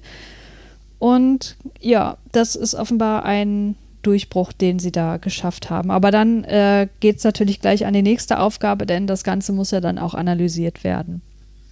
Man sieht dann im Kontrollzentrum hinterher das erste Mal General äh, Chang aus China. Und da wird schon so ein bisschen angedeutet, dass der dieser ganzen Operation, äh, die Aliens da kennenzulernen und so weiter, feindlich gegenüber eingestellt ist. Ähm, genau, also das wird am, nur so am Rande erwähnt. Mhm, ja. Äh, genau, man merkt aber schon, dass das offenbar mal eine Rolle spielen wird. Und der Colonel Webber sagt dann, naja, dass ihm der Fortschritt irgendwie zu langsam geht ähm, weil er meint, naja, jetzt haben sie sich irgendwie die Aufgabe aufgehalst, sowohl die Schriftsprache als auch die, die verbale Sprache hier zu analysieren. Das dauert doch viel länger. Und Luis erklärt dann aber sehr schön, finde ich, äh, dass es eigentlich viel besser geht so und viel schneller gehen wird. Ähm, sie erklärt nämlich ganz einfach, wie komplex unsere Sprache eigentlich ist und warum eben genau diese Vorgehensweise notwendig ist. Mhm. Und das ist was, was äh, mir sehr gefallen hat, weil das einfach äh, super schnell klar macht, wie komplex eigentlich unsere Sprache ist, obwohl wir das als Kinder so nebenbei einfach lernen. Ja. Und das ist halt auch sowas, dieser Widerspruch, mit dem sich die Wissenschaft auch schon sehr lange auseinandersetzt. So, wie, wie kann sowas so hochkomplexes einfach so im, nebenbei gelernt werden? Mhm. Und das fand ich an der Stelle sehr schön dargestellt. Ja. Siehst du das auch so? Ja, finde ich auch. Also ich finde eh ganz gut in dem Film, wie halt ähm, dem Zuschauer komplexe Dinge ähm, näher gebracht werden. Ja. Ähm, also das bringt die Dr. Banks ganz gut rüber. immer. Ja. Also auch schon allein mit diesem Beispiel, was sie da am Anfang des Films, ähm, diesen äh, Colonel da ähm, versinnbildlicht hat. Ähm, was war das nochmal? Also da hat sie ja auch so ein Beispiel genannt, Achso, mit dem Känguru meinst genau, du das? mit dem Känguru, äh, Ja. dass ja auch so ähm, sprachliche, also so bei neuen Kulturen, die man kennenlernt, ne, dass es da sprachliche äh, Defizite gibt und dass man da Äh, überhaupt Defizite nicht, oder meinst Defizit, dass da- Differenzen. Differenzen, genau. Ähm, und also zum Beispiel, also die haben halt, also Einwanderer haben halt auf so ein Känguru gezeigt und die Aborigines haben gemeint, ähm, ja, das heißt Känguru. Und sie hat dann gemeint, also die Dr. Banks hat dann erklärt, naja, ähm, Känguru heißt in deren Sprache, ähm, äh, Entschuldigung, das verstehe ich nicht. Ne? Und dann haben die Einwanderer gedacht, na okay, das Tier heißt jetzt Känguru, obwohl das überhaupt nicht äh, der Sinn war von der Aussage. Aber das ist ja auch äh, nur Quatsch gewesen. Genau, also das die war nur Geschichte Quatsch. stimmt gar nicht. Um damit Dr., äh, die Dr. Banks ähm, ja, äh, nee, damit der, der Colonel Webber zufriedengestellt ist Genau. an der Stelle. ja, so viel dazu noch, Genau. so als kleinen Einwurf. Das ist so ähnlich wie bei Arrested Development, wo der äh, chinesische Adaptivsohn, wie heißt der nochmal? Ach so, ja, ähm, ach, wie heißt der nochmal? Ähm, Cheng Yong oder irgendwie so, irgend sowas. Weiß ich gerade nicht. Auf jeden Fall wird er immer so genannt und das heißt aber eigentlich Hallo. Ja. Also der sagt immer Hallo auf Chinesisch oder was auch immer und die Mhm. nennen den so, weil die denken, das ist sein Name. ja. ja, so kann man das vergleichen. Ja. Genau. Ähm, genau. Ja, beim dritten Aufeinandertreffen wird dann äh, angefangen, das Vokabular auszutauschen beiderseitig und Louise nimmt dann auch ihren Helm ab, was erstmal äh, nicht so gern gesehen wird, aber offenbar äh, ist es nicht schädlich. Also Hm. ja, sie legt dann die Hand auf die Scheibe und äh, ja, so beginnen sich Louise und die Heptapoden sich einander anzunähern. Ist das dann auch nicht der Moment, wo sie das erste Mal so Erinnerungen waren? Genau, da bekommt sie dann die erste Vision, Schrägstrich Erinnerung, aber es ist alles noch ganz verschwommen. Hm. Genau, dann äh, folgt eine Stimme von Ian aus dem Off, der sozusagen den bisherigen Wissensstand so ein bisschen zusammenfasst. Ähm, Der sagt, dass es keinen Zusammenhang gibt zwischen den hörbaren Lauten und der Schriftsprache. Das haben sie wohl schon rausgefunden. Dann, dass die Schriftsprache eben logografisch ist. Das heißt, ähm, dass sie eben aus, aus Schriftzeichen besteht, so wie wir das auch von unserer Welt aus äh, Japan beispielsweise kennen oder aus Mhm. äh, Ägypten. Und dass die Orthographie eben nicht linear ist. Das bedeutet, dass die Sätze sowohl vorwärts als auch rückwärts genau das gleiche bedeuten. Hm. Und Ian, finde ich ganz interessant, stellt sich da schon die Frage, und es ist noch relativ am Anfang, ob die denn auch so denken. Und das ist im Grunde genau das, worum es geht. Hm. Ja. Aber es wird nicht auch erwähnt, dass die, ähm, also das, was sie schreiben und was sie denken, komplett unterschiedlich ist. Das, was sie schreiben und sagen, ist unterschiedlich. Ja, ach so, ja, ja das habe ich gerade gesagt. Ach so, ja. ist auch nicht schlimm. Ähm, ja, dann äh, nähern sich offenbar auch Ian und Louise so ein bisschen an. Äh, Louise macht so eine Andeutung, dass sie Single ist und äh, Ian offenbar auch. Und ja, dann kommt es in, im Fernsehen zu einer Nachricht, dass eben ein Foto von einem Alien geleakt ist und dann äh, sozusagen bekommt man mit, dass da irgendwas so ein bisschen im Busch ist, dass es langsam immer sich weiter zuspitzt, dass es zu eskalieren droht, weil es wird da auch von Invasion gesprochen und man merkt, dass die Militärleute, die eben auch auf dieser Basis beschäftigt sind, dazuhören und vielleicht so ihre ganz eigenen Gedanken dazu haben. Ja, zwischendurch kommt es dann zu weiteren Visionen, ähm, in dem ja die Tochter äh, von Louise offenbar ähm, ein Bild malt und sie sagt, naja, da sieht man, dass Mami und Daddy mit Tieren reden. Das ist so ihre Wunsch-Fernsehsendung, die sie gerne hätte. Und man erfährt auch, dass Louise und der Vater dieser Tochter offenbar getrennt sind. Möchtest du bis dahin irgendwas? Sonst mache ich einfach weiter. Nein. Okay, dann kommt es zu einem weiteren Gespräch zwischen Louise und Ian, einem wissenschaftlichen Gespräch, und da ähm, wird dann der äh, Name der Hypothese Sapir-Whorf-Hypothese fallen gelassen, wo ich ja schon mal gesagt habe, dass mir das sehr gefallen hat, dass da mal sozusagen ein korrekter wissenschaftlicher Begriff auch genutzt wird. Und mhm. ja, worum es da geht in dieser Hypothese, das werde ich ja dann gleich auch noch später ausführlich erklären. Aber es wird auch im Film schon so ein bisschen klar gemacht, dass es eben um den Zusammenhang zwischen Sprache und Denken geht, nämlich dass äh, Menschen, die unterschiedliche Sprachen sprechen, sich nicht vollständig verstehen können. Also dass die, dass, dass die Sprache das Denken äh, maßgeblich beeinflusst. Mhm. Genau. Ja, Louise wird dann gebeten, einen Funkruf von General Chang aus China zu übersetzen und da bekommt sie mit, dass offenbar China irgendwelche Streitkräfte mobilisiert und dass die, um mit den Aliens zu kommunizieren, Begriffe aus Mayong benutzen. Und da sagt sie, oder man bekommt den Eindruck, dass sie das sehr kritisch sieht, weil die Chinesen eben dieses Spiel nutzen, um mit den Aliens zu kommunizieren. Und so wird eben sozusagen von vornherein thematisch äh, die Konversation in dieses Spielkonstrukt gepresst, sozusagen. Mhm. Und es geht halt dann um darum, ob die das Spiel gewinnen oder verlieren. Und das findet sie halt äh, sehr bedenklich. Ja. Ja, daraufhin äh, sagt dann Colonel Webber, dass sie jetzt langsam mal zu Potte kommen müssen. Sie müssen jetzt langsam mal die Frage stellen, um die es eigentlich geht, nämlich, was wollen die Aliens von uns eigentlich? Und dann stellt sie auch diese Frage. Und sie bekommt dann auch die Antwort, nämlich Waffe anbieten. Ja, und das ist dann sehr kritisch. Ja, und da denke ich mir, habe ich jetzt beim zweiten Mal gedacht, so, der ist doch klar, dass das sagt sie auch direkt hinterher, ne, Waffe, mhm. das hat mehrere Bedeutungen, vielleicht ist das für sie auch einfach Werkzeug. Ja. Warum sagt sie nicht in diesem Moment schon Werkzeug anbieten? Ja. Aber gut, der Film muss ja funktionieren, deswegen muss dieser Konflikt da so ein mhm. bisschen rein. Naja, auf jeden ja, Fall. Das war mir eigentlich in dem Film auch sofort klar, dass da nicht Waffe mit gemeint ist. Ja, weil das hätte, das passt überhaupt nicht in das ganze Konzept, mm. weil die sind ja total friedfertig bisher. Ja. Und das, und da dachte ich beim ersten Mal schauen so, oh nee, geht das jetzt echt in so eine Richtung, dass es hier doch wieder mm. nur um Krieg und Konflikt geht, aber zum Glück tut es das ja nicht. Ja. Ähm, dann scheint die Situation so langsam zu eskalieren. Äh, man zeigt, dass äh, die, die ganzen Nationen so vom Netz gehen, dass die ihr Kommunikationssystem da sozusagen unterbrechen. Und dann sieht man, dass die Soldaten, die auf dieser Militärbasis eben auch dort sind, dass sie eine Bombe platzieren in dem Raumschiff. Hm.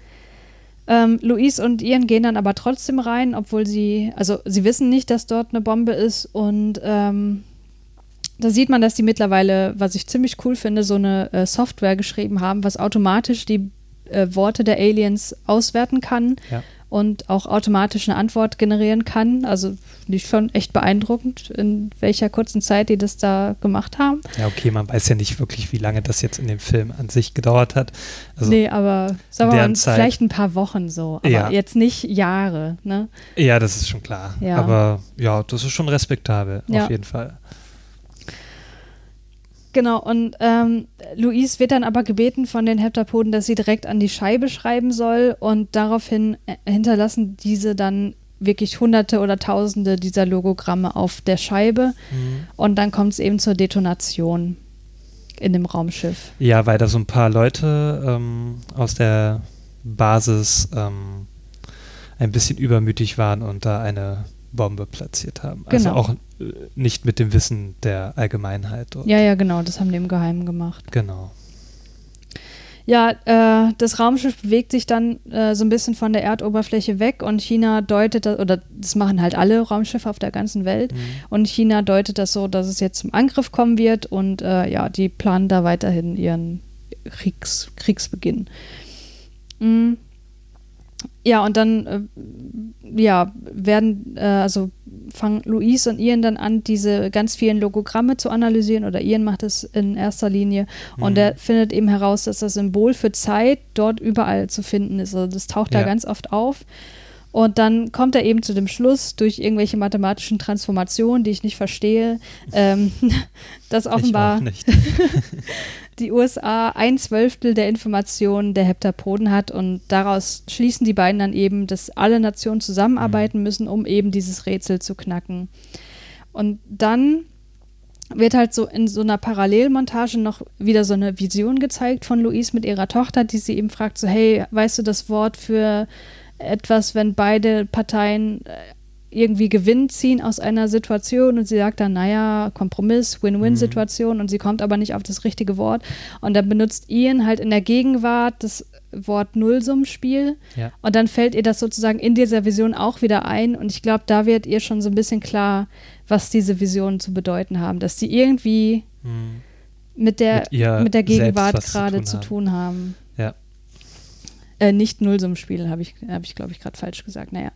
Ähm, so, und dann sieht sie eine Vision von sich selbst hinter der Glasscheibe. Das ist nur ganz kurz, nur so eine Sekunde oder so eingeblendet und dann äh, weiß man, okay, sie hat jetzt verstanden, worum es geht. Sie, offenbar zeigt das irgendwas, was noch passieren wird. Deswegen weiß sie, sie muss jetzt hinter diese Glasscheibe. Sie muss zu Mhm. den Aliens direkt. Und das macht sie dann auch. Da wird nämlich so ein kleines, so eine kleine, äh, wie sagt man, Kapsel Kapsel. Äh, wird runtergebracht ähm, genau. und sie ja, fährt dann nach oben wie in so einem Lift ähm, und wird dann direkt äh, hinter diese Wand gebracht ähm, zu diesem einem Alien, der noch übrig ist.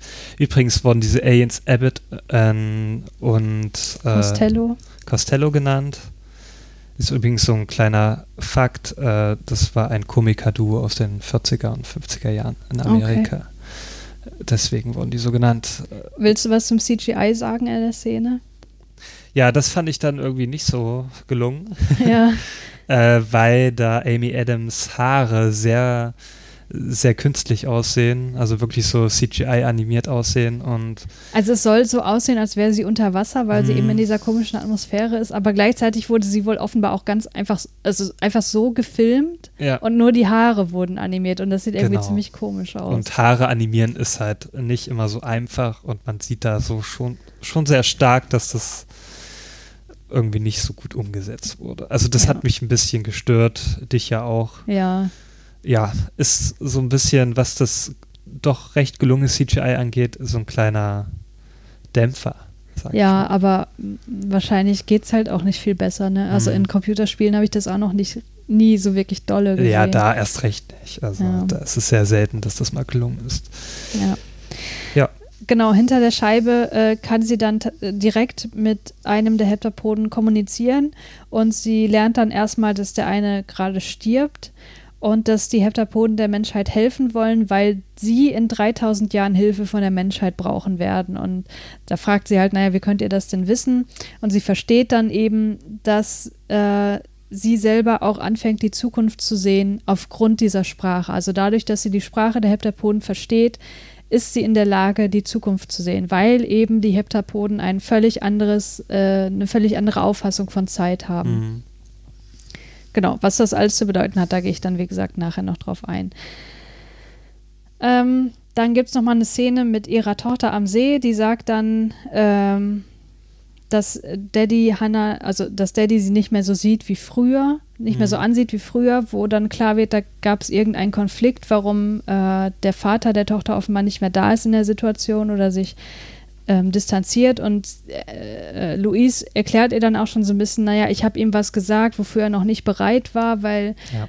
Das kommt dir ein bisschen komisch vor, aber ich weiß, was später mal passieren wird und so weiter. Und man kann sich ja denken, dass es sich darum um die Krankheit handelt, was man ja schon am Anfang des Films ähm, gesehen hat. Genau, Luis sagt dann auch, es geht um eine nicht heilbare Krankheit. Mhm. Und da wird dann, glaube ich, auch dem letzten Zuschauer so langsam klar, dass eben die Tochter die Tochter von Hannah ist, die eben sterben wird, mhm. wie man ganz am Anfang schon sieht, und dass ähm, Louise das halt die ganze Zeit weiß, dass sie sterben wird, weil ja. sie eben durch diese Sprache der Heptapoden das schon gesehen hat. Ja. Und offenbar ist es halt das, was sie ihrem Mann gesagt hat, womit er nicht umgehen konnte. Mhm. Und darum haben sie sich verlassen, ja. Genau. Ja, und dann kommt es so langsam zum Showdown, wenn man so will. Äh, wobei, naja, das ist eher in Anführungsstrichen, so lang dauert das gar nicht. Ich hatte das irgendwie viel länger in Erinnerung, diese ganze Szenerie, die dann noch kommt. Mhm. Ähm, die Raumschiffe ändern dann auf jeden Fall ihre Position, die Basis wird evakuiert und dann ähm, beginnt Louise sich daran zu erinnern, dass sie ein Buch über Heptapode schreiben wird. Und ähm, darin schreibt sie eben, dass die Zeit für die Heptapoden nicht linear ist und das, äh, das ist jetzt etwas, was sie eben auch wahrnehmen kann, dadurch, mhm. dass sie diese Sprache spricht. Und dann gibt es eine ganz schöne Parallelmontage. Einmal wird gezeigt, wie sie auf einer Gala ist. Ähm, zu Ehren von Louise offenbar und dort führt sie ein Gespräch mit dem General Chang und er sagt, ähm, dass Luis, also da, dass er erstmal ne, sich geehrt fühlt, dass er da ist und so weiter und dass er sagt, dass Luis äh, ihn auf seinem Privattelefon angerufen hat und dass er daraufhin eben seine Meinung geändert hat über diesen ganzen Konflikt mit mhm. den Aliens. Und sie ist dann ein bisschen verwundert und sagt, ich kenne doch ihre Privatnummer gar nicht und dann zeigt er ihr eben das Handy. Sie merkt sich das offenbar. Ja. Und in der Gegenwart ähm, ruft sie dann General Shang an weil sie weiß ja jetzt die Nummer, dadurch, dass sie sich daran erinnert, in Anführungsstrichen. Und sie sagt ihm dann, was seine Frau sagte, als sie im Sterben lag, weil das General Shang in der Zukunftsvision ihr gerade ins Ohr flüstert. Genau. Also auf Mandarin wiederholt sie das ständig und das habe ich ja schon am Anfang erwähnt, ähm, was sie da sagt. Ich kann es nochmal wiederholen. Also der Satz, ich kann es natürlich nicht auf Mandarin wiederholen. Aber es das heißt übersetzt, im Krieg gibt es keine Gewinner, nur Witwen. Genau. Und daraufhin ähm, ist offenbar General Shang so gerührt oder äh, ja. Der veranlasst ihn zum Umdenken. Ja. Ähm, ja, und zieht seine Truppen zurück und ähm, der Konflikt ist aufgelöst. Der Konflikt, also auch Russland und die anderen Nationen ziehen dann auch mit. Genau, und er veranlasst dann, dass alle Informationen freigegeben werden. Mhm. Und alle anderen Nationen geben ihre Informationen auch frei und so können sozusagen alle Nationen zu, oder arbeiten endlich mal alle Nationen zusammen, um eben ja, ja diese Sprache zu entziffern. Das ist doch eine sehr utopische Vorstellung. Ja, allerdings. Das wäre doch sehr schön. Ja. Ja, mehr habe ich auch gar nicht aufgeschrieben. Willst du noch das Ende dann äh, ganz kurz zusammenfassen? Ja, das Ende wird dann nochmal sehr äh, emotional, denn ähm, man sieht dann nur noch, also diese ganzen Raumschiffe verschwinden dann. Weil, das sieht auch ziemlich geil aus, wie die mhm. verschwinden. Ja, das, das, war, das waren dann nochmal tolle Effekte. Ähm, und man sieht dann, also die verschwinden ja, weil die Aliens ihre Aufgabe getan haben. Äh, mhm. Äh, hast du schon erwähnt, warum die überhaupt, also wegen diesen 3000 ja, Jahren? Ja, das habe ich erwähnt. Achso, ja, okay. ähm, da, äh, die, ja, die verschwinden ja, weil sie ihre Aufgabe getan haben. Und ähm, Dr. Banks und Ian ähm, stehen dann da und äh, beobachten das Ganze. Und ja, Ian legt schon mal so seinen, seinen Arm um sie und ähm, sie merkt dann schon, okay, jetzt ist so, ne, der Zeitpunkt, wo wir uns jetzt näher kommen und naja, sie weiß ja schon, was auf die beiden zukommt. Ja, das finde ich irgendwie total merkwürdig, die Situation. Wenn ich mir vorstelle, ich, also ne, wenn ich in der Situation wäre, ich wüsste, mit dem Mann werde ich mal ein Kind mhm. zeugen und ich werde irgendwie mit dem eine Beziehung führen. Also ja. tue ich das jetzt mal. Das, das ja. nimmt irgendwie so jegliche Spannung, finde ich. Aber okay. Ja, aber äh, auch wenn sie jetzt eine andere Entscheidung treffen würde, sie wüsste ja immer, wie es weitergeht. Also, ja, ja. Die Frage ist ja auch, würde, hätte es würde sich ja nicht ändern. Hätte sie, hat, sie überhaupt noch einen freien Willen? Ja, ja, das wird sich eh immer so ergeben. Ja. Ähm, sie kann ja kaum noch was ändern eigentlich. Ja. Ähm, ja, es ist ja immer so ein Paradoxon. Es ist Ja, ja, das eh ist sehr, immer bei Zeitreise und so weiter. sehr kompliziert, sich das vorzustellen. Ähm, auf jeden Fall stellt sie dann noch Ian die Frage, ähm, wenn du dein, wenn du alles über dein Leben wissen würdest, ne, würdest du irgendwas daran ändern? Hm. Und Ian sagt daraufhin nur, ähm, naja, ich würde öfter meine Gefühle äußern. Hm. Ne?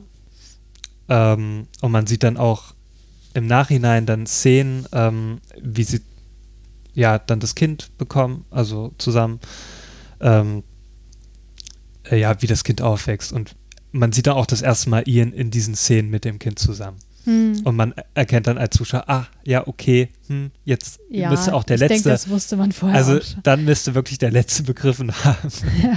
dass es sich da dabei um äh, äh, Erinnerungen oder Visionen handelt, die in der Zukunft liegen. ja. Okay, und das war's dann. Und äh, na, dann nochmal erwähnt, äh, am Ende kommt nochmal diese Musik von Max Richter, die wirklich sehr ergreifend ist. Hm. Und da habe ich, hatte ich auch wieder so ein paar Tränchen im Auge. Und ja, ich fand den letzten Dialog zwischen den beiden ein bisschen kitschig. ja, jemand, man, man könnte es auch als ki äh, kitschig auffassen. Ich fand es trotzdem sehr ergreifend. Also dieser Satz so, ja, ich habe schon ewig in die Sterne geguckt und das Überraschendste, was mir passiert ist, ist nicht auf sie zu treffen, sondern dich zu treffen, wo ich dachte, ach komm, musste das jetzt sein, so was Kitschiges zum Schluss. Ach, ich finde sowas trotzdem manchmal sehr schön. Ja, mich hat das ein bisschen rausgebracht, weil ich Ja. fand das, ich fand das ein bisschen deplatziert. Naja, Ja, kann natürlich jeder anders auffassen. ja, anders. Anders auffassen. Ich fand es sehr schön. Also vielleicht hat auch die Musik sehr dazu beigetragen, dass ich dann so emotional mitgezogen wurde. Ja. Ähm, ja. Aber Ja. ich fand es ein sehr schönes Ende, sehr runder Film. Ähm, ja, dein Fazit, äh, du hast ja schon bei unserer Top äh, 10 unserer Lieblingsfilme schon einiges über den Film gesagt. Und er Ja. ist ja auf deinem Platz 6, wenn ich mich richtig erinnere. Ja, du Und- erinnerst dich besser als ich. Und darum gehört er ja für dich äh, zu den Top-Film, also zu, Ja. zu einem richtig guten Film. Ja. Ja, ich kann dir auch sagen, warum, wenn es dich interessiert. Ja, dann äh, ähm, wiederhol nochmal, warum.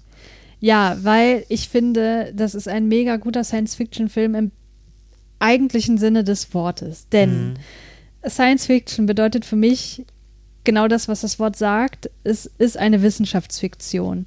Das heißt, es wird et- etwas genommen, irgendwo, wo ein wissenschaftlich korrekter Kern ist und das wird einfach weitergesponnen. Mhm. Und das ist in diesem Fall nicht das ganze Alien-Zeugs. Das hätte man auch komplett rauslassen können, es wäre Ja. trotzdem noch Science-Fiction gewesen, sondern es geht um die Sapir-Whorf-Hypothese und die wird eigentlich genommen und die Konsequenzen werden dargestellt. Was Mhm. ist, wenn diese Hypothese zutreffen würde in einem Extremfall? Ja. Und das ist halt die Fiktion äh, in der Wissenschaft. Und das finde ich halt perfekt umgesetzt in diesem ähm, Film. Und ich habe auch ein Interview gelesen mit einer Linguistin, die halt dazu befragt wurde, wie, wie sie das so findet, äh, Mhm. nur was sie zu diesem Film zu sagen hat. Und die hat eigentlich auch genau das gesagt, was ich so dachte. Das ist im Grunde einfach nur eine bildliche Darstellung der Sapir-Whorf-Hypothese. Mhm. Und ich dachte so, ja, genau das habe ich mir auch, also natürlich wird es auch im Film gesagt, aber ähm, das ist im Grunde der Kern des Films. Ne? Und dann gibt es halt noch gewisse Dinge, die so oben drauf gesetzt werden, wie eben die Story mit den Aliens und so, die halt auch an sich funktioniert, Mhm. finde ich, weil die so cool aussehen und weil es halt einfach so realistisch dargestellt ist, weil es einfach, weil so könnte ich mir das wirklich vorstellen, wie das mal ist, wenn Aliens auf der Erde landen. Mhm. Ja. Und weil das halt auch noch grundlegende Fragen aufwirft, wie, wie würdest du dein Leben leben, wenn du weißt, dass es so und so endet? Weil das halt auch diese Frage impliziert, würdest du dich für deine Tochter entscheiden, wenn du weißt, dass sie stirbt? Was Ja. ist dir wichtiger, dass deine Tochter irgendwie, dass du dein ganzes Leben deine Tochter irgendwie um dich hast oder ist dir wichtig, dass du die schönen Momente hast, auch wenn sie irgendwann vorbei sein werden? Mhm. Ja. Ja, und diese, dieser Film hat halt all das in sich vereint und ja, deswegen finde ich den ziemlich perfekt. Ja, ich auch. ja. Gibt es da noch was zu sagen? Ansonsten, Äh, willst du noch irgendwie ein bisschen so deine Meinung weiter ausführen? äh, ja, ich glaube, ich weiß nicht, ob ich da jetzt noch viel ähm, noch beisteuern könnte, aber ich finde, also ich schaue auch öfter auf so andere Dinge, wie zum Beispiel auch ähm, die technische Umsetzung. Und da fand ich diesen Film halt auch sehr gut umgesetzt. Also das habe ich ja auch schon so erwähnt, ähm, einiges. Und abgesehen jetzt von dieser Szene mit diesen komischen Haaren, ja. äh, fand ich den an sich also sehr wertig umgesetzt. Also der, ich habe ja auch schon erwähnt, er hatte nicht das, das höchste Budget. Er hatte, glaube ich, so an die 50 Millionen und das ist für so einen Film jetzt nicht gerade viel. Ja. Ähm, und dafür sieht er halt wirklich sehr gut aus. Ja, definitiv. Und ähm, schon allein auch der Soundtrack von Johann Johansson finde ich halt super umgesetzt. Also der ist sehr passend. Hm. Also der trägt halt dazu bei, dass die Spannung sehr ähm, gesteigert wird. Hm. Ähm, und natürlich auch ähm, wird die Musik ähm, wird nicht zu oft eingesetzt. Es gibt sogar ähm, so Szenen, das habe ich halt oft beobachtet, wo dann einfach überhaupt kein Sound war, also keine Musik im Hintergrund. Ja. Wo man dann einfach so die Szene an sich so wirken lassen hat, ohne mhm. so emotional zu beeinflussen. Mhm. Ähm, ja, und wie gesagt, das ist halt ein sehr ruhiger Film. Ja. Und der auf diese ruhigen Szenen auch setzt und die auch wirken lässt und äh, denen genug Zeit lässt. Und das hätte ich von so einem Film nicht so erwartet. Hm. Weil doch so meistens Science Fiction und dann auch noch so mit Aliens auf die Erde, da erwartet man ja meistens sowas wie, ähm, ja, äh, hier von Roland Emmerich, wie heißt er nochmal? Ähm, Independence Day. ja. ja, und das ist, also Independence Day, es mag ja ein okayer Film sein, aber wenn es da so rum ge darum geht, so Aliens auf die Erde, ist das einfach ein sehr schlechter Film. ja. Und Arrival ist wirklich ein vorbildliche, vorbildlicher Film, wie man so ein Thema umsetzen kann. Ja, und dann auch, auch noch mit dieser ähm, Theorie, die du vorgestellt hast. Ähm, ja, dass er das noch ins Spiel bringt, ist der wirklich sehr gut. Ja. Ähm, und sollte, sollte von jedem eigentlich irgendwie mal angeschaut werden. Ja, auf jeden Fall. Kann man uneingeschränkt empfehlen, finde ich. Weil es halt genau. echt so universelle Themen sind, ja. die halt jeden irgendwie ansprechen, denke ich. Es ist jetzt auch kein Film, der jetzt äh, super schwer zu verstehen ist. Nee, also es nee, wird genug, ähm, genug Exposition ähm, betrieben, also es wird genug erklärt, was ja. was ist. Also schon allein durch Ian. Ian ist ja auch so, oder auch äh, ähm, die Louise. Beide sind ja dafür äh, zuständig, einfach den Zuschauer ähm, das gut rüberzubringen, ja. was die da gerade machen und mhm. was da überhaupt alles so passiert. Ähm, und das löst der Film halt sehr gut. Also es ist ein sehr unterhaltsamer Film, bietet aber genug Tiefe, um sich auch genauer damit zu beschäftigen. Ja, auf mit so gewissen Themen. Ja. Ja. Ist aber auch kein Film, an dem man sich dumm und dämlich philosophieren kann.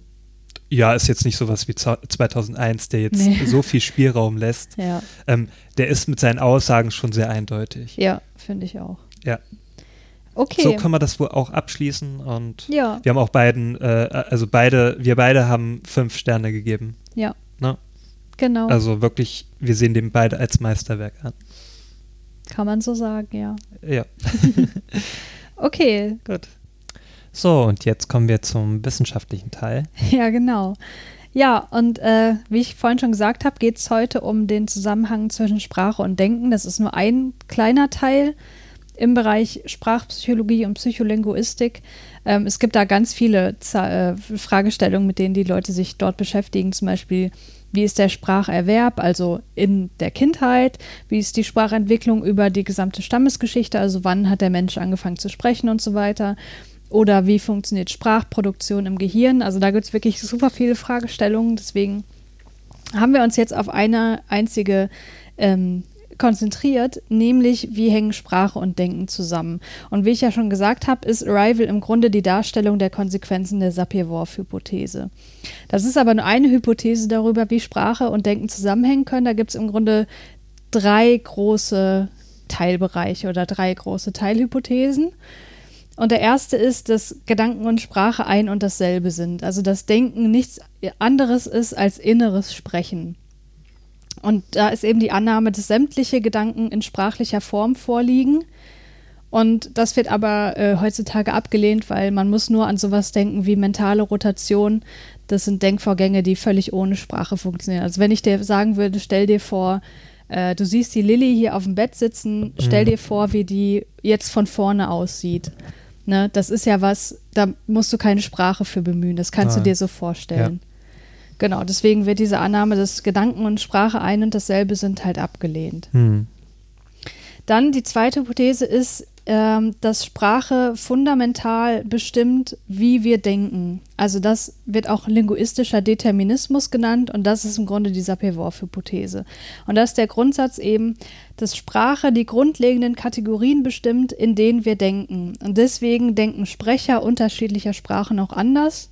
Und deswegen können zwei Spr äh, Sprecher unterschiedlicher Sprachen einander nie vollständig verstehen. Hm. Das besagt im Grunde diese Hypothese. Und das ist im Grunde eine sehr starke Formulierung, denn da wird angenommen, dass der Einfluss der Sprache auf das Denken so stark ist, dass sogar vorhandene Arten und Weisen der Wahrnehmung verändert werden können, wenn nämlich eine neue Sprache hinzukommt. Ne? Und das ist ja im Grunde genau das, was bei Arrival auch passiert. Also ne? die ist ja überhaupt noch gar nicht bekannt. Ja. Genau, das Und- ist nämlich äh, noch das, ähm, was sozusagen obendrauf kommt. Ähm, in der Wissenschaft wurde die Sapir-Whorf-Hypothese auch schon häufig äh, untersucht, aber eben immer natürlich im Zusammenhang mit anderen menschlichen Sprachen. Mhm. Ne? Und hier ist es eben eine völlig fremde außerirdische Sprache, deswegen wird das Ganze sozusagen noch ein Level weiter getrieben. Ja. Und das ist, äh, dazu kommt noch, dass es eben eine Schriftsprache ist, die logografisch funktioniert. Ähm, und die Besonderheit der, der Sprache der Heptapoden, das habe ich ja schon gesagt, ist, äh, dass man wissen muss, wie der Satz endet, bevor man ihn schreibt. Also die Sprache ist nicht linear. Hm. Ähm, das wird ja im Film auch ganz schön gesagt. Da sagt Ian irgendwie so, Sie müssen sich das vorstellen, als wenn Sie einen Satz von hinten und vorne gleichzeitig anfangen zu schreiben. Und also man muss ja vorher wissen, was in dem Satz drinsteht, bevor man den formulieren kann. ja. Und bei uns ist es ja nicht so, wir, also ne, oft sprechen wir einfach drauf los, ohne dass wir wissen, wie der Satz enden wird. Man hat Ja. zwar vielleicht eine vage Vorstellung, aber man kann natürlich auch noch ganz viel variieren. Ne? Es muss ja nicht, es ist ja nicht in Stein gemeißelt. Ja. Ähm, genau. Und indem Louise jetzt beginnt, die Sprache selbst zu produzieren und auch in der Sch Sprache zu denken, ändert sich auch ihre Art zu denken. Ne? Sie bekommt ja diese Vision über die Ereignisse, die noch nicht stattgefunden haben. Und äh, dadurch wird eben ihre gesamte Art zu denken verändert. Ähm, genau, die Heptapoden nehmen Zeit anders wahr als die Menschen. Die können alle Zeitebenen zeitgleich empfinden und nicht eben als so ein Pfad, der eben von der Vergangenheit, die wir äh, erlebt haben, über die Ge- Gegenwart, die gerade stattfindet, in eine Zukunft geht, die wir nicht kennen. Und bei denen ist es eben genau anders. Ne? Das ist zirkulär, die ähm, Mhm. empfinden im Grunde alles gleichzeitig. Mm. Und das, wie ich gerade gesagt habe, dass das sozusagen ähm, auf Louise übertragen wird, dadurch, dass sie diese Sprache lernt, das ist so, sozusagen eine extreme Form der Konsequenzen dieser Hypothese und die würde man wissenschaftlich ablehnen. Also da geht man mittlerweile davon aus, selbst wenn das passieren würde, ne, dass wir so eine außerirdische Sprache lernen, Ja. dann könnten wir nicht auf einmal was anderes empfinden, was wir vorher nicht konnten. Hm. Also das wird heutzutage so nicht mehr anerkannt. Ähm, ein Beispiel, was immer gern genannt wird, wenn man so darüber nachdenkt, über die Sapir-Whorf-Hypothese oder wenn man das ne, sozusagen einem breiten Publikum klar machen möchte, dann äh, denkt man oft an die Wörter der Inuit für Schnee. Ne, das, den Mhm. Mythos kennst du ja auch. Kannst du den mal kurz zusammenfassen? Ja, die Inuit haben so viele Wörter für Schnee, weil die selbst so viele äh, mit Schnee zu tun haben. Und Genau. wir nicht. Genau, und wir eben nicht und deswegen haben wir nur ein Wort für Schnee. Aber das ist eigentlich auch nur so ein, also, in, also eigentlich ist es ein moderner Mythos, weil die Inuit haben gar nicht so viele Wörter, die haben auch nur drei Wörter, also jetzt nicht so viele mehr. Aber das wird immer ganz gern als Beispiel herangezogen. Ja, und die dritte Hypothese neben, der, äh, neben dem linguistischen Determinismus ist der linguistische Relativismus und der besagt, dass die Sprache das Denken beeinflusst, aber nicht so grundlegend determiniert.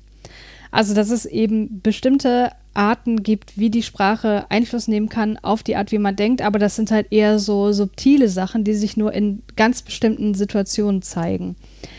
Ähm, man kann sich da verschiedene Arten möglicher Beeinflussung anschauen. Zum einen ähm, Denkprozesse, die unmittelbar vor der Sprachproduktion stattfinden, die sozusagen die Sprachproduktion beeinflussen.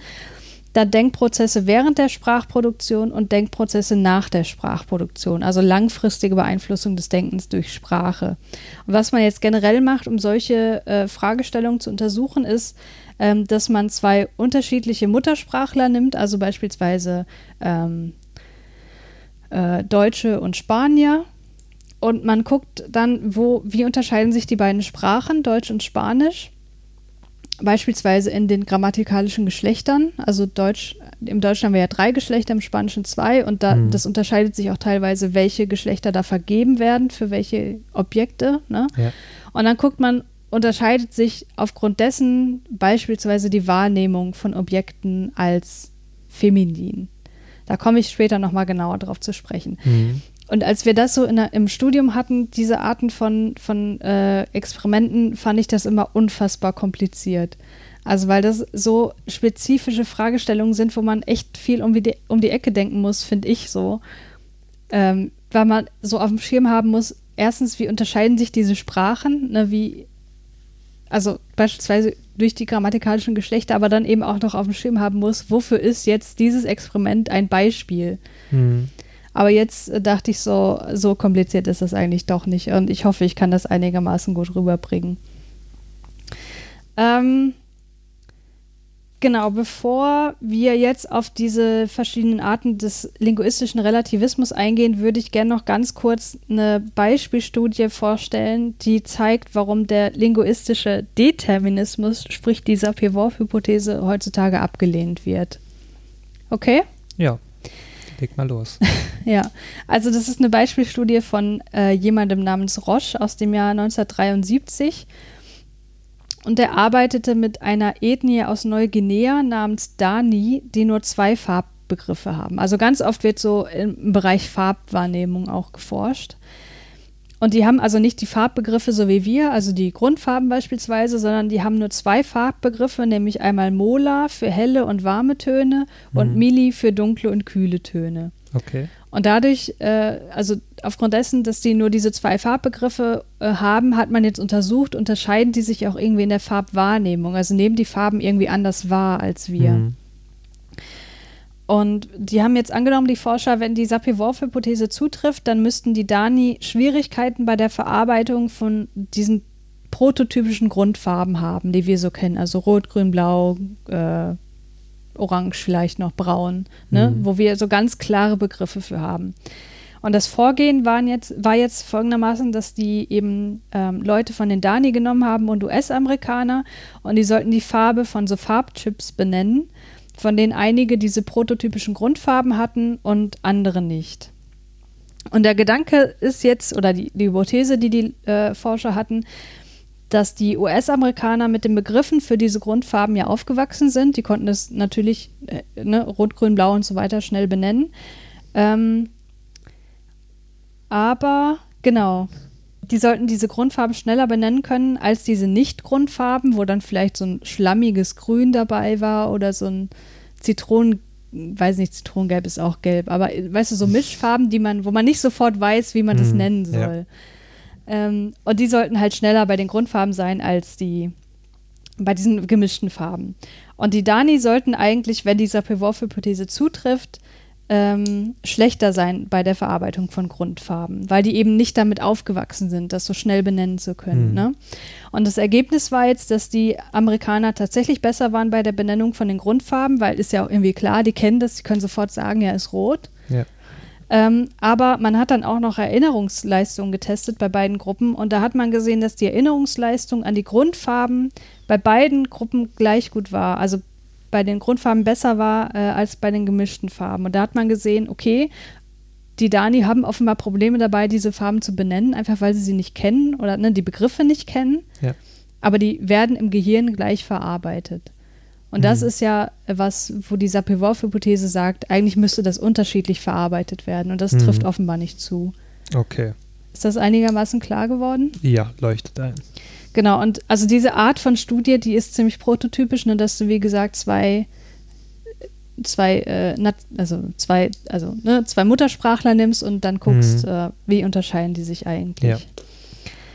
Gibt es da noch andere Beispiele für? Ja, da kommen gleich noch ein paar mehr, ähm, okay. weil wir jetzt auf den, also das war jetzt eine Beispielstudie, die sozusagen die Sapir-Whorf-Hypothese widerlegt. Mhm. Aber ich habe ja gesagt, es gibt auch noch diesen re linguistischen Relativismus, wo es nur darum geht, das beeinflusst sich irgendwie auf oberflächlichere Art und Weise, ne? Mhm. Also nicht so grundlegend.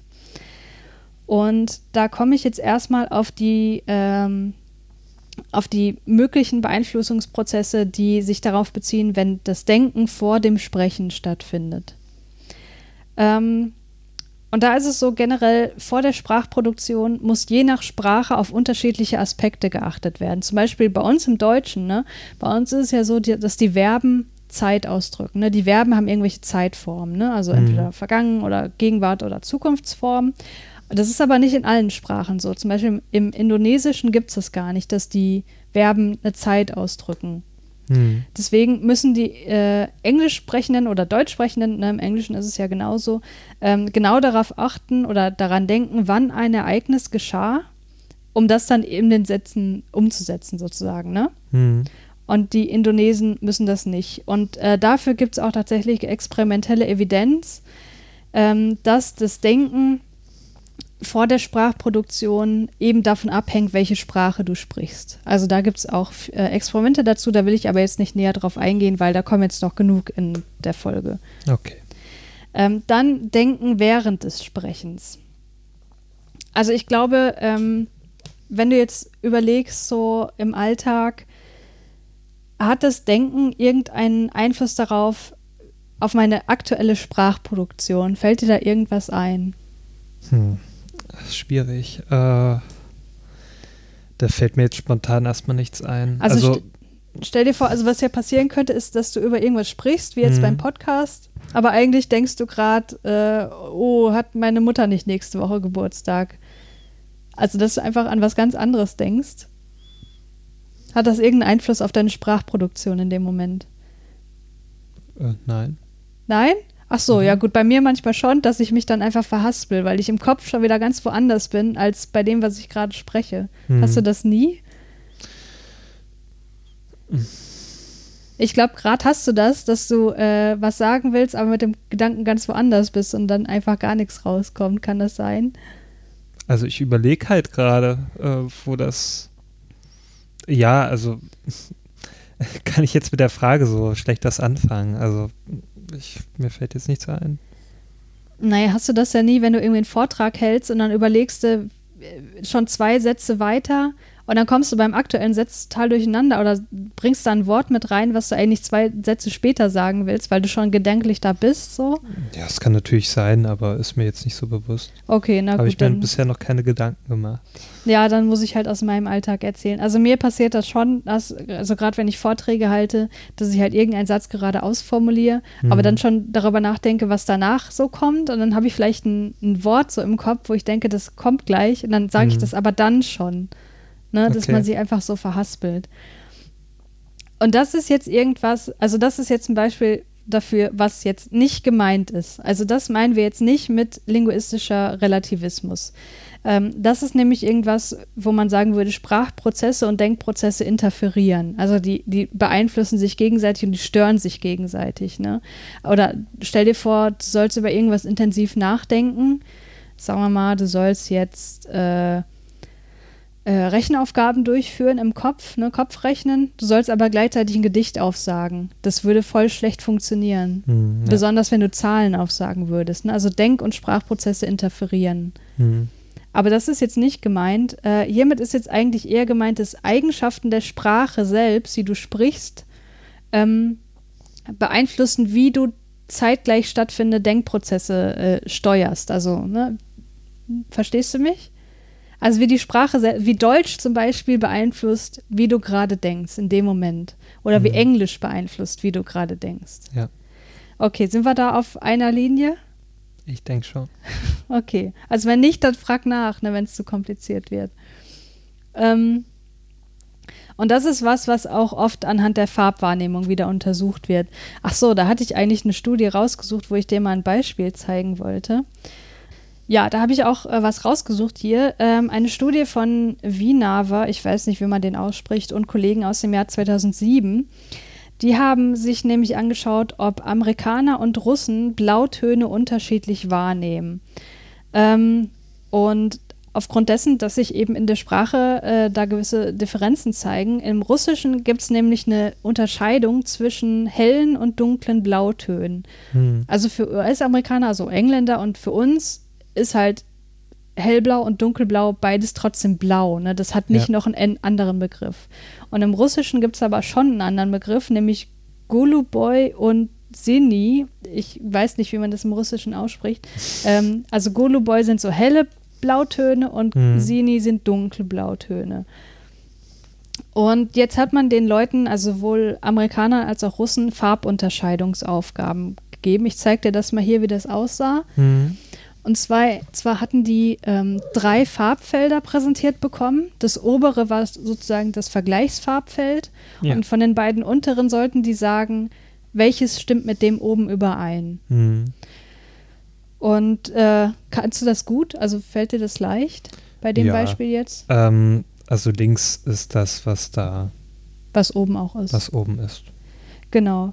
Und äh, das sollten die Leute eben machen, nicht nur einmal, sondern ganz oft hintereinander. Mhm. Und ähm, dabei wurde variiert, ähm, wie stark der Unterschied zwischen den Farben ist. Also einmal war das ein sehr deutlicher Unterschied und deutlich heißt hier, dass ein Russe sagen würde, das ist entweder Goluboy oder Seni. Also das unterscheidet zwischen diesen beiden Qualitäten. Mhm. Und einmal ist der Unterschied eben relativ gering gewesen. Und das Ergebnis war jetzt, dass die Amerikaner eigentlich überall gleich gut waren bei, ne, bei dem Vergleich. Und die Russen waren aber schneller, um 10% schneller, wenn der ähm, wenn der Unterschied war zwischen Goluboy und Sini. Also wenn das so eine mhm. Farbe betraf, die die entweder in die eine oder in die andere Kategorie einordnen sollen oder würden. Ähm, und das ist eben ein Hinweis darauf, dass die Sprache, die man spricht, also ne, Russisch versus Englisch, tatsächlich die Farbwahrnehmung beeinflusst. Und das mhm. finde ich schon ziemlich krass. Ja. Wenn du denkst, okay, einfach nur, weil ich mein Leben lang diese Begriffe benutze, kann ich jetzt plötzlich die Blautöne besser identifizieren. Hm. Aber denkst du denn, ähm, oder gibt es da Studien zu, ob, ob das sich dann gebessert hat, wenn man dann zum Beispiel Russisch gelernt hat? Oder ja. Ähm, Kenne ich nicht, aber würde ich mal behaupten, dass sich das auch bessert, wenn du das, also eine gewisse Zeit lang auf jeden Fall mhm. benutzt hast. Das, du musst die Begriffe natürlich auch benutzen und das muss auch in dein Denken übergehen. Ja. Also ich weiß nicht, ähm, kannst du mir mein Handy ruhig wiedergeben hm. oder das ausmachen. Ähm, also bei mir ist es zum Beispiel so, ich habe während meines Studiums irgendwann angefangen, weil ich habe gemerkt, okay, ich muss irgendwie gut Englisch können, wenn ich hier in der Wissenschaft tätig sein will. Also ja. fange ich mal an, Serien auf Englisch zu gucken. Ne? Und dann habe ich irgendwann How I Met Your Mother auf Englisch so richtig gebinged. Ne? Also mhm. ich habe wirklich so stundenlang nur Englisch auf mich einprasseln lassen. Und das war teilweise dann so, dass ich im Bett, also abends im Schlaf sogar auf Englisch geträumt habe, wo ich dann dachte, okay, krass, jetzt mhm. ist diese Sprache schon so weit, äh, habe ich die so weit internalisiert, dass ich sogar darin, also mit dieser Sprache träume. Ja. Und ich glaube, so ein Level musst du schon erreichen, dass sowas jetzt auch eine Wirkung mhm. zeigt. Ja. Aber das sind nur Annahmen jetzt. Da müsste ich nochmal nachgucken, ob es da auch Studien gibt. Ja, also mir geht es zum Beispiel im Englischen nicht so, weil ich jetzt nicht so oft äh, mit der Sprache zu tun habe. Ja. Ja. genau, aber ne, könnte man sich ja auch vorstellen, wenn es da eben gewisse Begriffe gibt, die es bei uns nicht gibt, dass das natürlich auch wieder vielleicht mhm. Einfluss hat, wie ich die Welt wahrnehme. Ja. Weil man natürlich immer darauf achtet dann, ne? wenn man die Begriffe auch nutzen möchte, dann muss man ja mhm. erstmal identifizieren, ist das jetzt das oder das. Ja. Naja.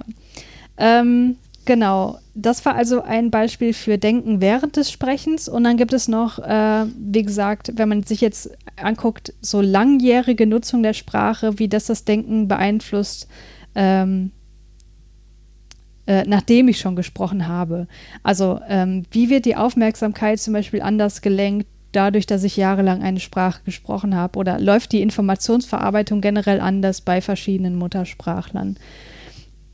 Und was man da gemacht hat, ist, äh, man hat oft das grammatikalische Geschlecht sich angeschaut, ob das einen Einfluss auf Kognitionen hat. Mhm. Und die finde ich eigentlich auch ziemlich interessant, die äh, Studien, die jetzt kommen, weil die zum einen Aufschluss geben darüber, wie sich so das grammatikalische Geschlecht auswirkt, aber auch wie Stereotypen wirken. Warum, sage ich dir jetzt gleich. Also ich stelle dir erstmal eine Beispielstudie von Konishi und Kollegen vor. Ähm, die haben Spanier und Deutsche äh, sich herangezogen und die haben ähm, sozusagen sich die verschiedenen grammatikalischen Geschlechter angeguckt. Es gibt nämlich Wörter, die im Deutschen und im Spanischen unterschiedliches Geschlecht haben.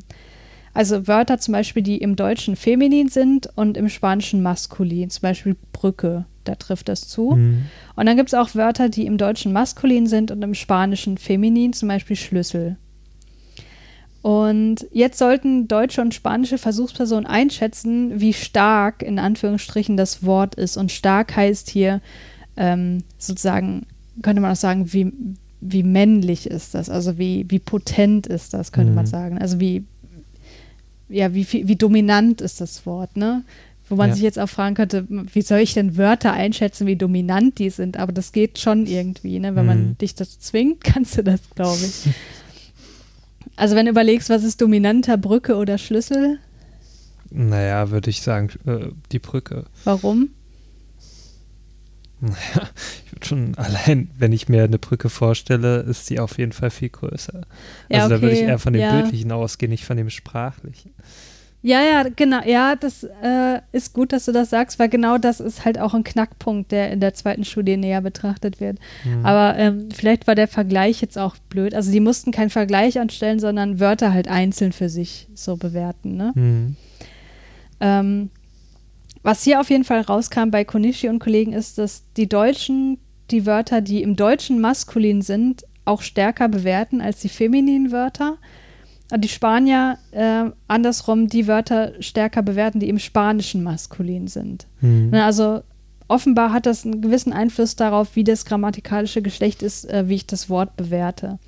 Also das grammatikalische Geschlecht, könnte man auch sagen, kovariiert mit der Einschätzung äh, der Sprache. So, also das ist sozusagen ein, ein Hinweis darauf, dass das grammatikalische Geschlecht irgendwie einen Einfluss darauf haben könnte, wie ich Wörter bewerte oder ne, die Objekte, mhm. die hinter diesen Wörtern sprechen, äh, stehen. Und das hat eben ähm, einer meiner Profs auch genau untersucht, der Herr Sedelmeier, nämlich, der ist bei uns der ähm, Statistik- und Forschungsmethodenprofessor und er hat sich auch genau mit dieser Fragestellung näher beschäftigt, ob das grammatikalische Geschlecht äh, eine Wirkung hat auf die Wahrnehmung. Mhm. Und jetzt kannst du ja eine Kapitelmarke setzen, weil jetzt kommt dann die etwas ausführlichere Studienbesprechung. Okay.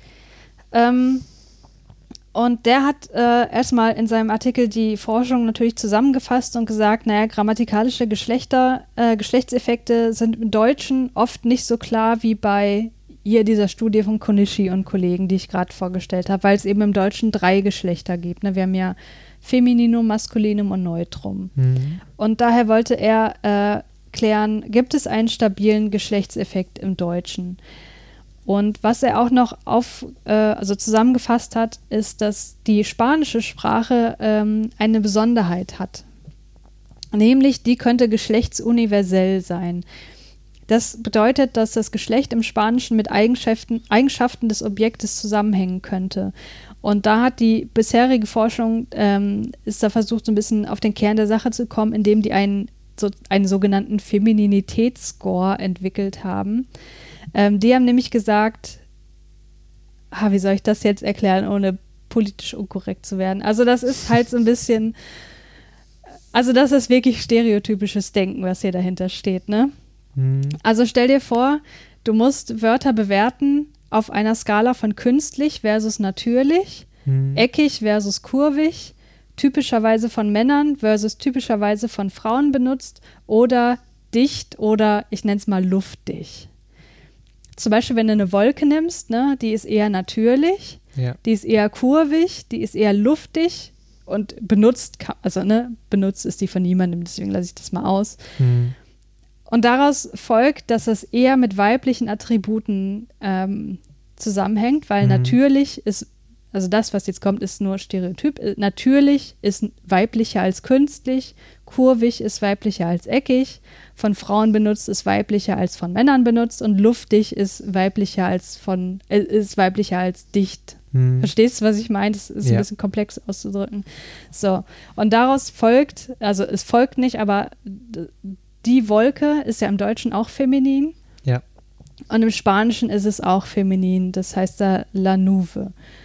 Und ähm, das hat man eben im Spanischen sehr oft, dass das Geschlecht mit dem Rating, diesem Femininitätsrating übereinstimmt. Dass halt oft die Wörter, die im Spanischen weiblich sind, halt auch auf diesem Score eher bei weiblich landen. Mhm. Weißt du, was ich meine? Ja.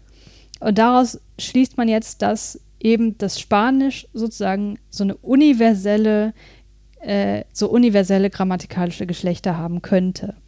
So. Also das ist sozusagen erstmal die Basis. Äh, kannst du mir bis hierhin folgen? Ja. Ich weiß, das sind ziemlich komplexe Sachen hier. Aber ich kann noch folgen. ja. Okay.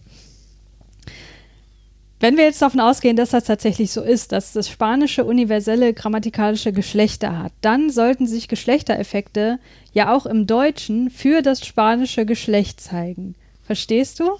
Also wenn ähm, das sozusagen universell ist, weil es auf Eigenschaften des Dinges zurückzuführen ist, dann sollte ja auch ein Deutscher das eher feminin bewerten, wenn das letztlich auf diese Femininität zurückgeht. Mhm. Ne? Und genau das haben die jetzt mal versucht zu untersuchen, hier Sedelmeier und Kollegen. So, die haben zum einen deutsche Probanden genommen, da mussten natürlich wieder Studenten herhalten.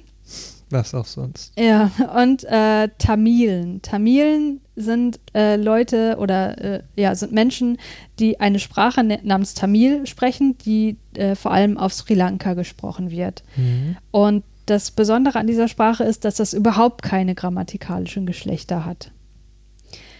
Das heißt, die Tamilen, die sind überhaupt nicht damit aufgewachsen, irgendwie Wörter ein grammatikalisches Geschlecht zuzuweisen. Ne? Mhm. Deshalb sollte sich auch kein Effekt der deutschen, also bei Tamilen sollte kein Effekt der deutschen Geschlechter wirken. Also das deutsche Geschlecht sollte überhaupt keinen Einfluss darauf haben, wie die Tamilen irgendwas bewerten. Ne? Ja. Warum auch? Mhm. Und das Spanische aber nur, wenn das Spanische wirklich so eine Universalgrammatik bezüglich des Geschlechts hat, ne? Weil dann würde das ja auch für die gelten. Verstehst du, was ich meine? Bin mir nicht sicher. Also pass auf, die Tamilen sollten jetzt auch so Wörter bewerten anhand von Femininität oder Maskulinität. Mhm. Und wenn das Spanische äh, so ein Universalgeschlecht hat, dann Ja. sollte das auch einen Einfluss darauf haben. Also pass auf, wenn im Spanischen das La Luna ist, ne? Der, Mhm. Also bei uns, das ist ein Beispiel, wo das bei uns differiert. La Luna, der Mond und Le Soleil, die Sonne. Das ist genau umgedreht, ne? Ja. Und wenn das Spanische aber das Universalgeschlecht ist, dann sollte das Spanische einen Einfluss darauf haben, wie die Tamilen die Sonne bewerten oder den Mond. Mhm. Okay? Ja. Ja, ich weiß, ist schon harter Tobak, ne? Ja. Wenn du Fragen hast, dann frag mich. Ja, ist schon okay. Okay. So, was sollten die jetzt machen, die, die Deutschen und die Tamilen? Die haben Wortlisten bekommen. Da waren jeweils 20 Wörter drin. Zum Beispiel sowas wie Tür, Kuh, Baum, Kranich, Salz, Bild, Sonne, Ente und so weiter, ne? Ähm, 20 Wörter jeweils und davon waren acht weiblich und acht männlich im Deutschen und vier neutral. Jeweils die Hälfte war Deutsch und Spanisch kongruent, also gleiches Geschlenk, Ge Geschlecht im Deutschen und Spanischen versus nicht das gleiche. Davon waren sechs belebt und 14 waren unbelebt und sieben waren künstlich und 13 natürlich. Also man muss sich vorstellen, um all diese äh, ähm, Kriterien hier zu erfüllen, hat man offenbar, ähm, ist man sehr genau vorgegangen bei der Produktion dieser Wortlisten, ne, um all diese Variablen da unterzubringen.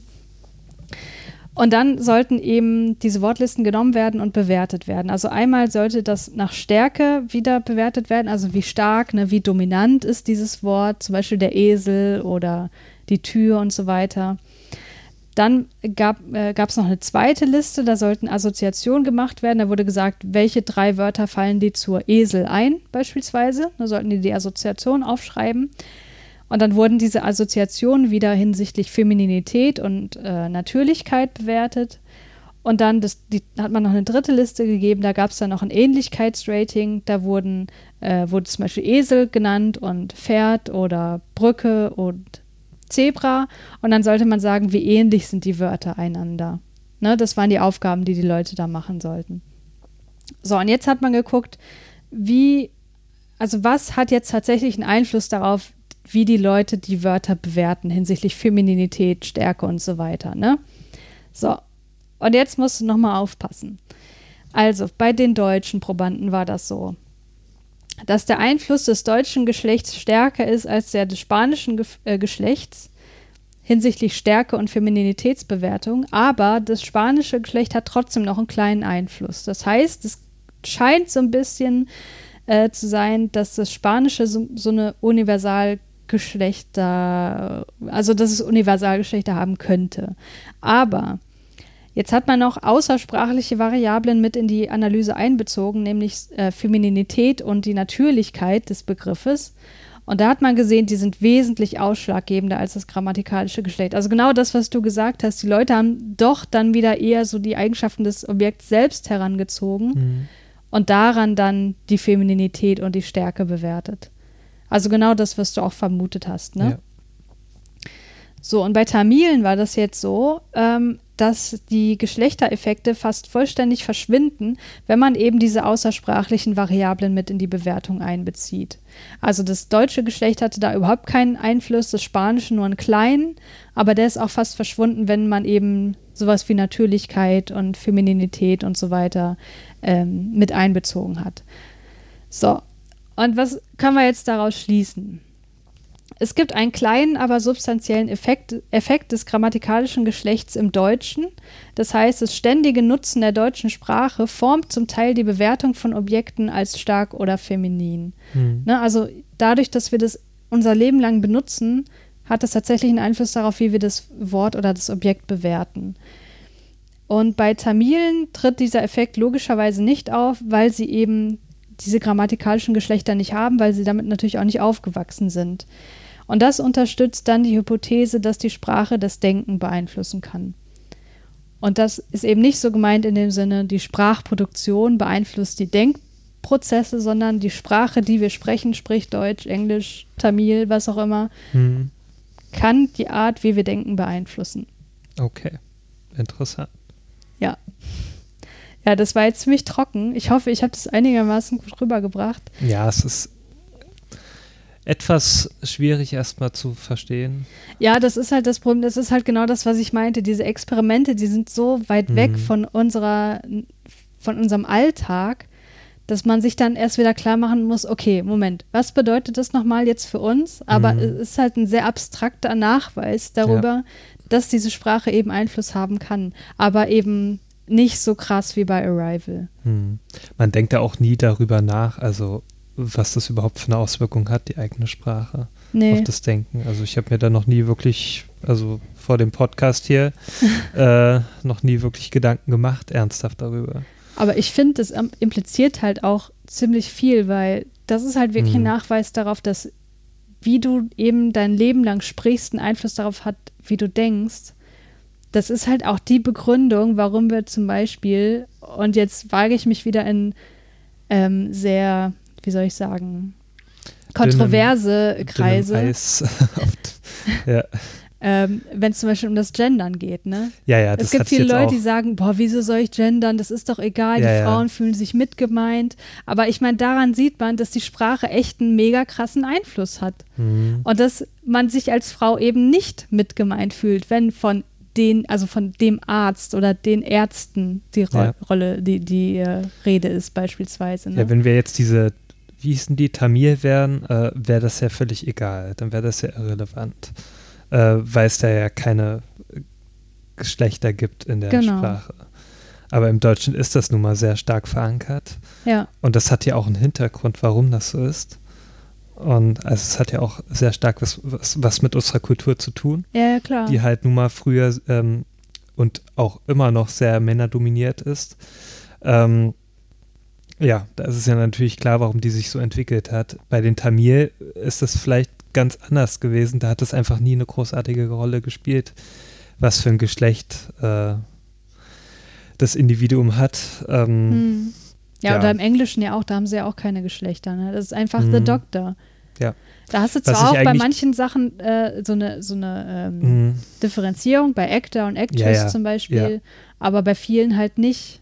Und da ist es dann Genau. klar, dass bei Doktor sich, sich auch Aber Frauen angesprochen fühlen. Zumindest Actor und Actress ist ja schon an sich das Wort anders aufgebaut. Bei uns ist das ja immer mit den Innen äh, Ja, ja, ja. und so dahinter.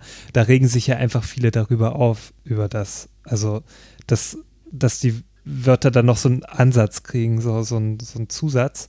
Ähm, und im Englischen ist es ja schon, da gibt es ja dann extra andere Wörter dafür. Also ja, da oder es gibt ja halt einfach, nur ein Wort für beide. Ne? Ja, oder ein Wort für beides. Ähm, ich finde das an sich viel angenehmer, als im Deutschen immer dieses, na, darum kommen dann auch diese äh, Dinge zustande, wo dann so das Sternchen ist und dann danach wird dieser Zusatz dann geschrieben und das stört ja einfach viele. Hm. Und das zerstört ja auch das Wortbild irgendwie. Ja, ich denke, das wäre Gewöhnungssache. Wenn man das wirklich Mhm. durchsetzen würde, dann, dann nimmst du das halt irgendwann nicht mehr so als störend wahr, denke ich schon. Aber damit will ich halt sagen, dass das, diese Forderungen nach solchen Entwicklungen wie Mhm. Bin-I oder das Sternchen oder dieser Unterstrich, dass es halt echt eine Berechtigung hat, weil die Art, wie wir sprechen, nun mal das formt, wie wir denken. Ja, natürlich.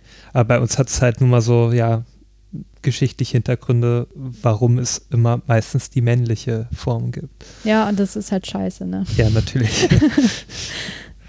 Ja. ja. Aber es hat sich halt nun mal so geformt, leider. Ja.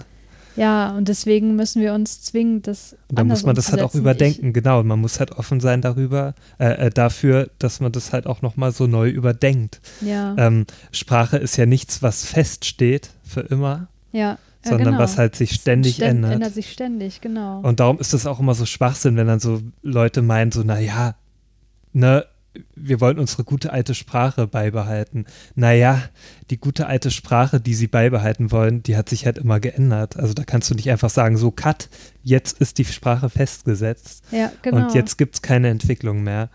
Ähm, zum Beispiel die Jugendsprache von heute werden wir vielleicht in ein paar Jahren als ganz normal betrachten. Ja. Ja, oder auch nicht, ne? Also das, was wir damals. Ja, es gibt ja Wörter aus den nicht 90ern oder so, die man heutzutage auf keinen Fall mehr benutzt. Ja, Ja. Also es ist halt wirklich immer, Sprache ist immer was, was sich verändert. ja. Ja.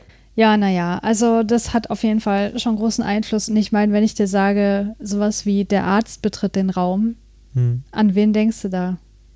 Naja, an einen männlichen Arzt. Ja, richtig. Oder der Pilot oder so. Ja. Und es reicht eben nicht zu sagen, die Frauen sind immer mit gemeint, Hm. weil das unser Denken halt formt, ne? Und Ja. Naja, gut, ich, ich muss sagen, ich denke da auch nicht immer dran, weil ich habe es einfach noch nicht so internalisiert, dass ich immer sage, beispielsweise liebe Hörerinnen und Hörer oder so. Ja, eigentlich müssten wir das auch immer sagen. Aber ich bemühe mich wirklich und ich finde es halt extrem wichtig. Hm. Naja, gut. Ähm, so viel zu der Studie. Ich weiß, das hat jetzt nicht so viel mit Arrival zu tun, weil, wie gesagt, ähm, Arrival ja diese eine Hypothese behandelt, die man halt schnell abhandeln kann, weil sie halt nicht so viel empirische Evidenz äh, bisher hervorgebracht hat. Aber ich hoffe, ich habe trotzdem irgendwie vermitteln können, dass dieses Feld Zusammenhang zwischen Sprache und Denken trotzdem total interessant ist. Hm. Aber ich konnte halt in Studien jetzt nicht weiter auf Arrival eingehen, wie das sich bei anderen Themen vielleicht ein bisschen besser ähm, angeboten hat. Ich hoffe, man äh, verzeiht mir das und man fand es trotzdem irgendwie ganz interessant. Also ich fand es interessant. Na dann habe ich Ich ja hoffe, wenigstens. unsere Hörerinnen und Hörer auch. Ich hoffe, ja, ich habe ja dann hoffentlich, also wenigstens dich erreicht damit. Ja. Naja, gut, dann äh, kommen wir mal zum äh, vorletzten Punkt für heute. Mhm. nämlich dem Wissenschaftslexikon. Und da möchte ich heute ein Modell vorstellen, was ja, ähm, also ich weiß nicht, ob man das in einem Wissenschaftslexikon so finden würde. Ähm, unser Professor hat es immer ABCDEF-Modell genannt. Ähm, und das ist ein Modell von Nicolas Tinbergen und der, dieses Modell beschreibt quasi Analyselevel, die man untersuchen muss, um ein Verhalten vollständig erklären zu können. Und das finde ich echt sehr, ähm, also damit kann man äh, gewisse Forschungsrichtungen sehr gut strukturieren, weil, ja, ja, Punkt, kann man einfach. und ich sage jetzt, warum das ABCDEF-Modell heißt. Also Mhm. AB, damit ist, das steht für Animal Behavior. Das ist halt das Verhalten, um das es geht. Ja. C sind die Causes, sprich die unmittelbaren Ursachen. Das heißt, um ein Verhalten erklären zu können, musst du wissen, was hat das jetzt ausgelöst in der Situation. Mhm. D steht für Development, das heißt die ontogenetische Entwicklung. Ontogenetik heißt, das ist die Entwicklung, die ein, ein Baby bis zum ähm, alternden Menschen, also in der Lebensspanne des Individuums, welche Entwicklung sich dort abspielt. Ja. E steht für Evolution, das heißt die phylogenetische Entwicklung. Phylogenetisch heißt die Entwicklung in der Stammesgeschichte des Menschen, also wie hat sich das bei unseren Vorfahren so gezeigt, das Verhalten, mhm. wie hat sich das entwickelt. Und F, die Funktion, das beschreibt die ultimativen Ursachen eines Verhaltens, sprich den Überlebenswert. Also warum, also warum hat sich das so entwickelt? Nicht nur wie durch mhm. die Stammesgeschichte hindurch, sondern warum? Was ist der Wert, also der evolutionäre Wert, warum wir das heute immer noch haben? Okay. Und jetzt mal, äh, um das auf ein Beispiel äh, also anhand eines Beispiels zu erklären, wenn man jetzt die Sprachproduktion des Menschen sich mal anschaut, ne?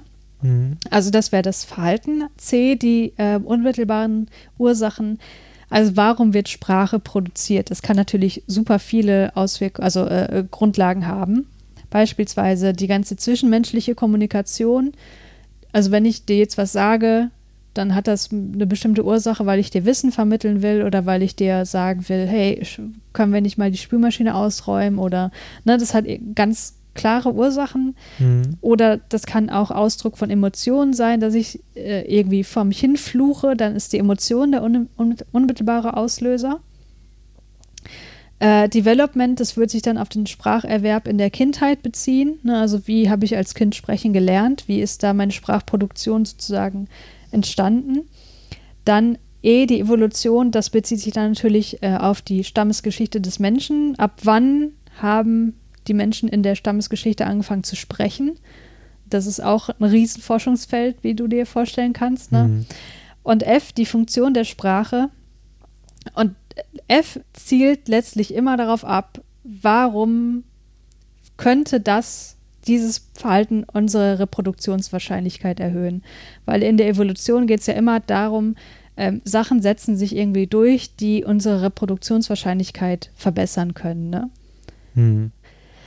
Genau, also wie könnte Sprache dazu beitragen, dass äh, die Reproduktionswahrscheinlichkeit sich erhöht hat? Und da könnte man jetzt spekulieren, naja, vielleicht so früher in der Vergangenheit des Menschen könnten die Männer, die sich besonders gut sprachlich ausdrücken konnten, halt äh, schneller an eine Frau kommen und dadurch die Reproduktionswahrscheinlichkeit erhöhen. Also es könnte mhm. ein, ein, Merkmal sein, was für die sexuelle ähm, Selektion besonders attraktiv war. Also dass die Frauen eben lieber die Männer genommen haben, die cool und sich adäquat ausdrücken konnten. Na, heute, heutzutage bezweifle ich das ein wenig. Wieso? Ach, nichts. Äh, äh, woran hast du jetzt gedacht? An so an so Prollos, die sich nicht ausdrücken können und trotzdem da halt so, ne? Ja, okay. Ja, das ist das ABCDEF-Modell und ähm, das kann man im Grunde auf jedes mögliche Verhalten ähm, quasi runterbrechen. Hm. Und so kann man ja die verschiedenen Forschungszweige, die daraus entsprießen, ganz gut strukturieren. Und so könnte man jetzt auch, also ne, wie ich gerade gesagt habe, Sprache und Denken ist nur ein winziger Teilbereich der Sprachpsychologie und Psycholinguistik und so weiter, hm. könnte man jetzt sagen, okay, was ist denn eigentlich das Development? Na, wie hat sich die Sprache in der Geschichte des Individuums entwickelt? Ab wann hat jemand gesprochen? So ab drei, was passiert da zwischen zwei und drei, mhm. dass die Kinder plötzlich anfangen zu sprechen? Und das sind natürlich auch noch ganz viele weitere interessante Fragestellungen, die mhm. diesen Podcast hier weitaus sprengen ja. würden. Ja, das war's soweit von mir. Hast du dazu noch Fragen? Ähm, nein. Gut, du bist immer so fragenlos. Ja, vielleicht, weil ich das erstmal verarbeiten muss. und da gar nicht mir so viele Fragen erstmal einfallen. Aber wenn ihr, ähm, ja, wenn ihr lieben Zuhörer Fragen habt, dann Zuhörerinnen und Zuhörer. Und Zuhörerinnen und Zuhörer, wenn ihr Fragen habt, dann stellt sie gerne uns direkt und ja, Christiane wird, uns, äh, wird euch sicherlich antworten. Ja, na klar, mache ich doch immer. Hm. Ja, und ich werde äh, werd alles beantworten, was mit Filmwissen zu tun hat. ja. Ja, Julius, worum geht's beim nächsten Mal? Ja, jetzt kommen wir zu der ja, Vorschau zum nächsten Film. Und da habe ich mir einen Film rausgesucht, ähm, ja, in dem es um Depressionen geht, der das sehr äh, beispielhaft darlegt, äh, nämlich um Melancholia von Lars von Trier. Ja, das wird so schön in der Weihnachtszeit nochmal richtig schön runterziehen. Nach unten drücken. ja, dafür, äh, ja, das mache ich noch gerne für euch. ja, es ist ein Film, den ich äh, sehr gerne mag. Ähm, schon allein, weil der visuell mir sehr zusagt und ich mag ja immer, also wie ihr vielleicht bereits äh, mitbekommen habt, mag ich äh, visuell anspruchsvolle, ähm, ansprechende Filme. Und Melancholia ist einer davon. Und auch ähm, ja Filme, die halt ein schweres Thema behandeln. Und ja, Depressionen sind kein leichtes Thema. Und auch Lars von Trier ist ja ein Regisseur, der sehr kontrovers ist und auch immer so Grenzen auslotet und ähm, in dem Film ist es vielleicht, ist er nicht so krass unterwegs wie in manch anderen Filmen. Aber da gibt es natürlich auch so Szenen und ähm, Dinge, die ähm, ja, die schon sehr an die Grenzen äh, äh, den Zuschauer sehr an die Grenzen führen. Hm. Ja, ich bin mal gespannt, was wir da zu besprechen haben. Ja, zu Depressionen kann man natürlich einiges sagen. Ja, da gibt es ja natürlich vieles, was man darüber äh, äh, besprechen kann. Ja, und ich hoffe, ähm, uns wird da einiges einfallen. Ja, ich denke schon. Ja. Also freut euch auf die nächste Folge, auf die nächste reguläre Folge. Ja, und bis dahin wünschen wir euch alles Gute. Und, und bis dahin haben wir aber auch noch eine Sonderfolge, ne? Ähm, nein, haben wir nicht. Doch. Ach so, ja. doch. Ach, jetzt habe ich, ja, genau. Ähm, wir haben noch eine Sonderfolge, denn schon nächste Woche, also genau in einer Woche, werdet ihr in euren ähm, Podcatchern. Podcatcher eine neue Folge von uns haben. Da geht es nämlich um Romcoms, genauer gesagt Romantic Comedies. Ähm, ja, und da werden wir eine Top 10 aufstellen und ein wenig darüber quatschen. Ja, genau. Freut euch bis dahin und wir wünschen euch bis dahin alles Gute. Ja, habt eine schöne Woche und eine schöne Vorweihnachtszeit. Hinterlasst uns wie immer gern eure Kommentare auf dem Blog oder bei Twitter oder bei Instagram. Schreibt uns eine Bewertung bei iTunes, wenn ihr mögt. Ja, wir freuen uns über jegliche Interaktion und Kommunikation mit euch. Genau. Ja, ja, ihr habt vielleicht gemerkt, dass heute ähm, der Teil von Julius auch ein bisschen knapper war als sonst. Wir haben nämlich ähm, wiederholt sehr gute konstruktive Kritik bekommen und haben versucht, das jetzt ein bisschen umzusetzen, um den Fokus wirklich ein bisschen mehr Richtung Psychologie und Filmanalyse zu verschieben. Ja. Und ich hoffe, euch hat das gefallen. Und ja, schreibt doch gerne, ähm, wie euer Eindruck war. Genau, das würde uns sehr interessieren. Ja, dann wünschen ja dann wieder eine Verabschiedung. ja. Macht's gut und äh, ja, wir hören uns bis dahin. Ja, bis dann. Jo, tschüss. tschüss.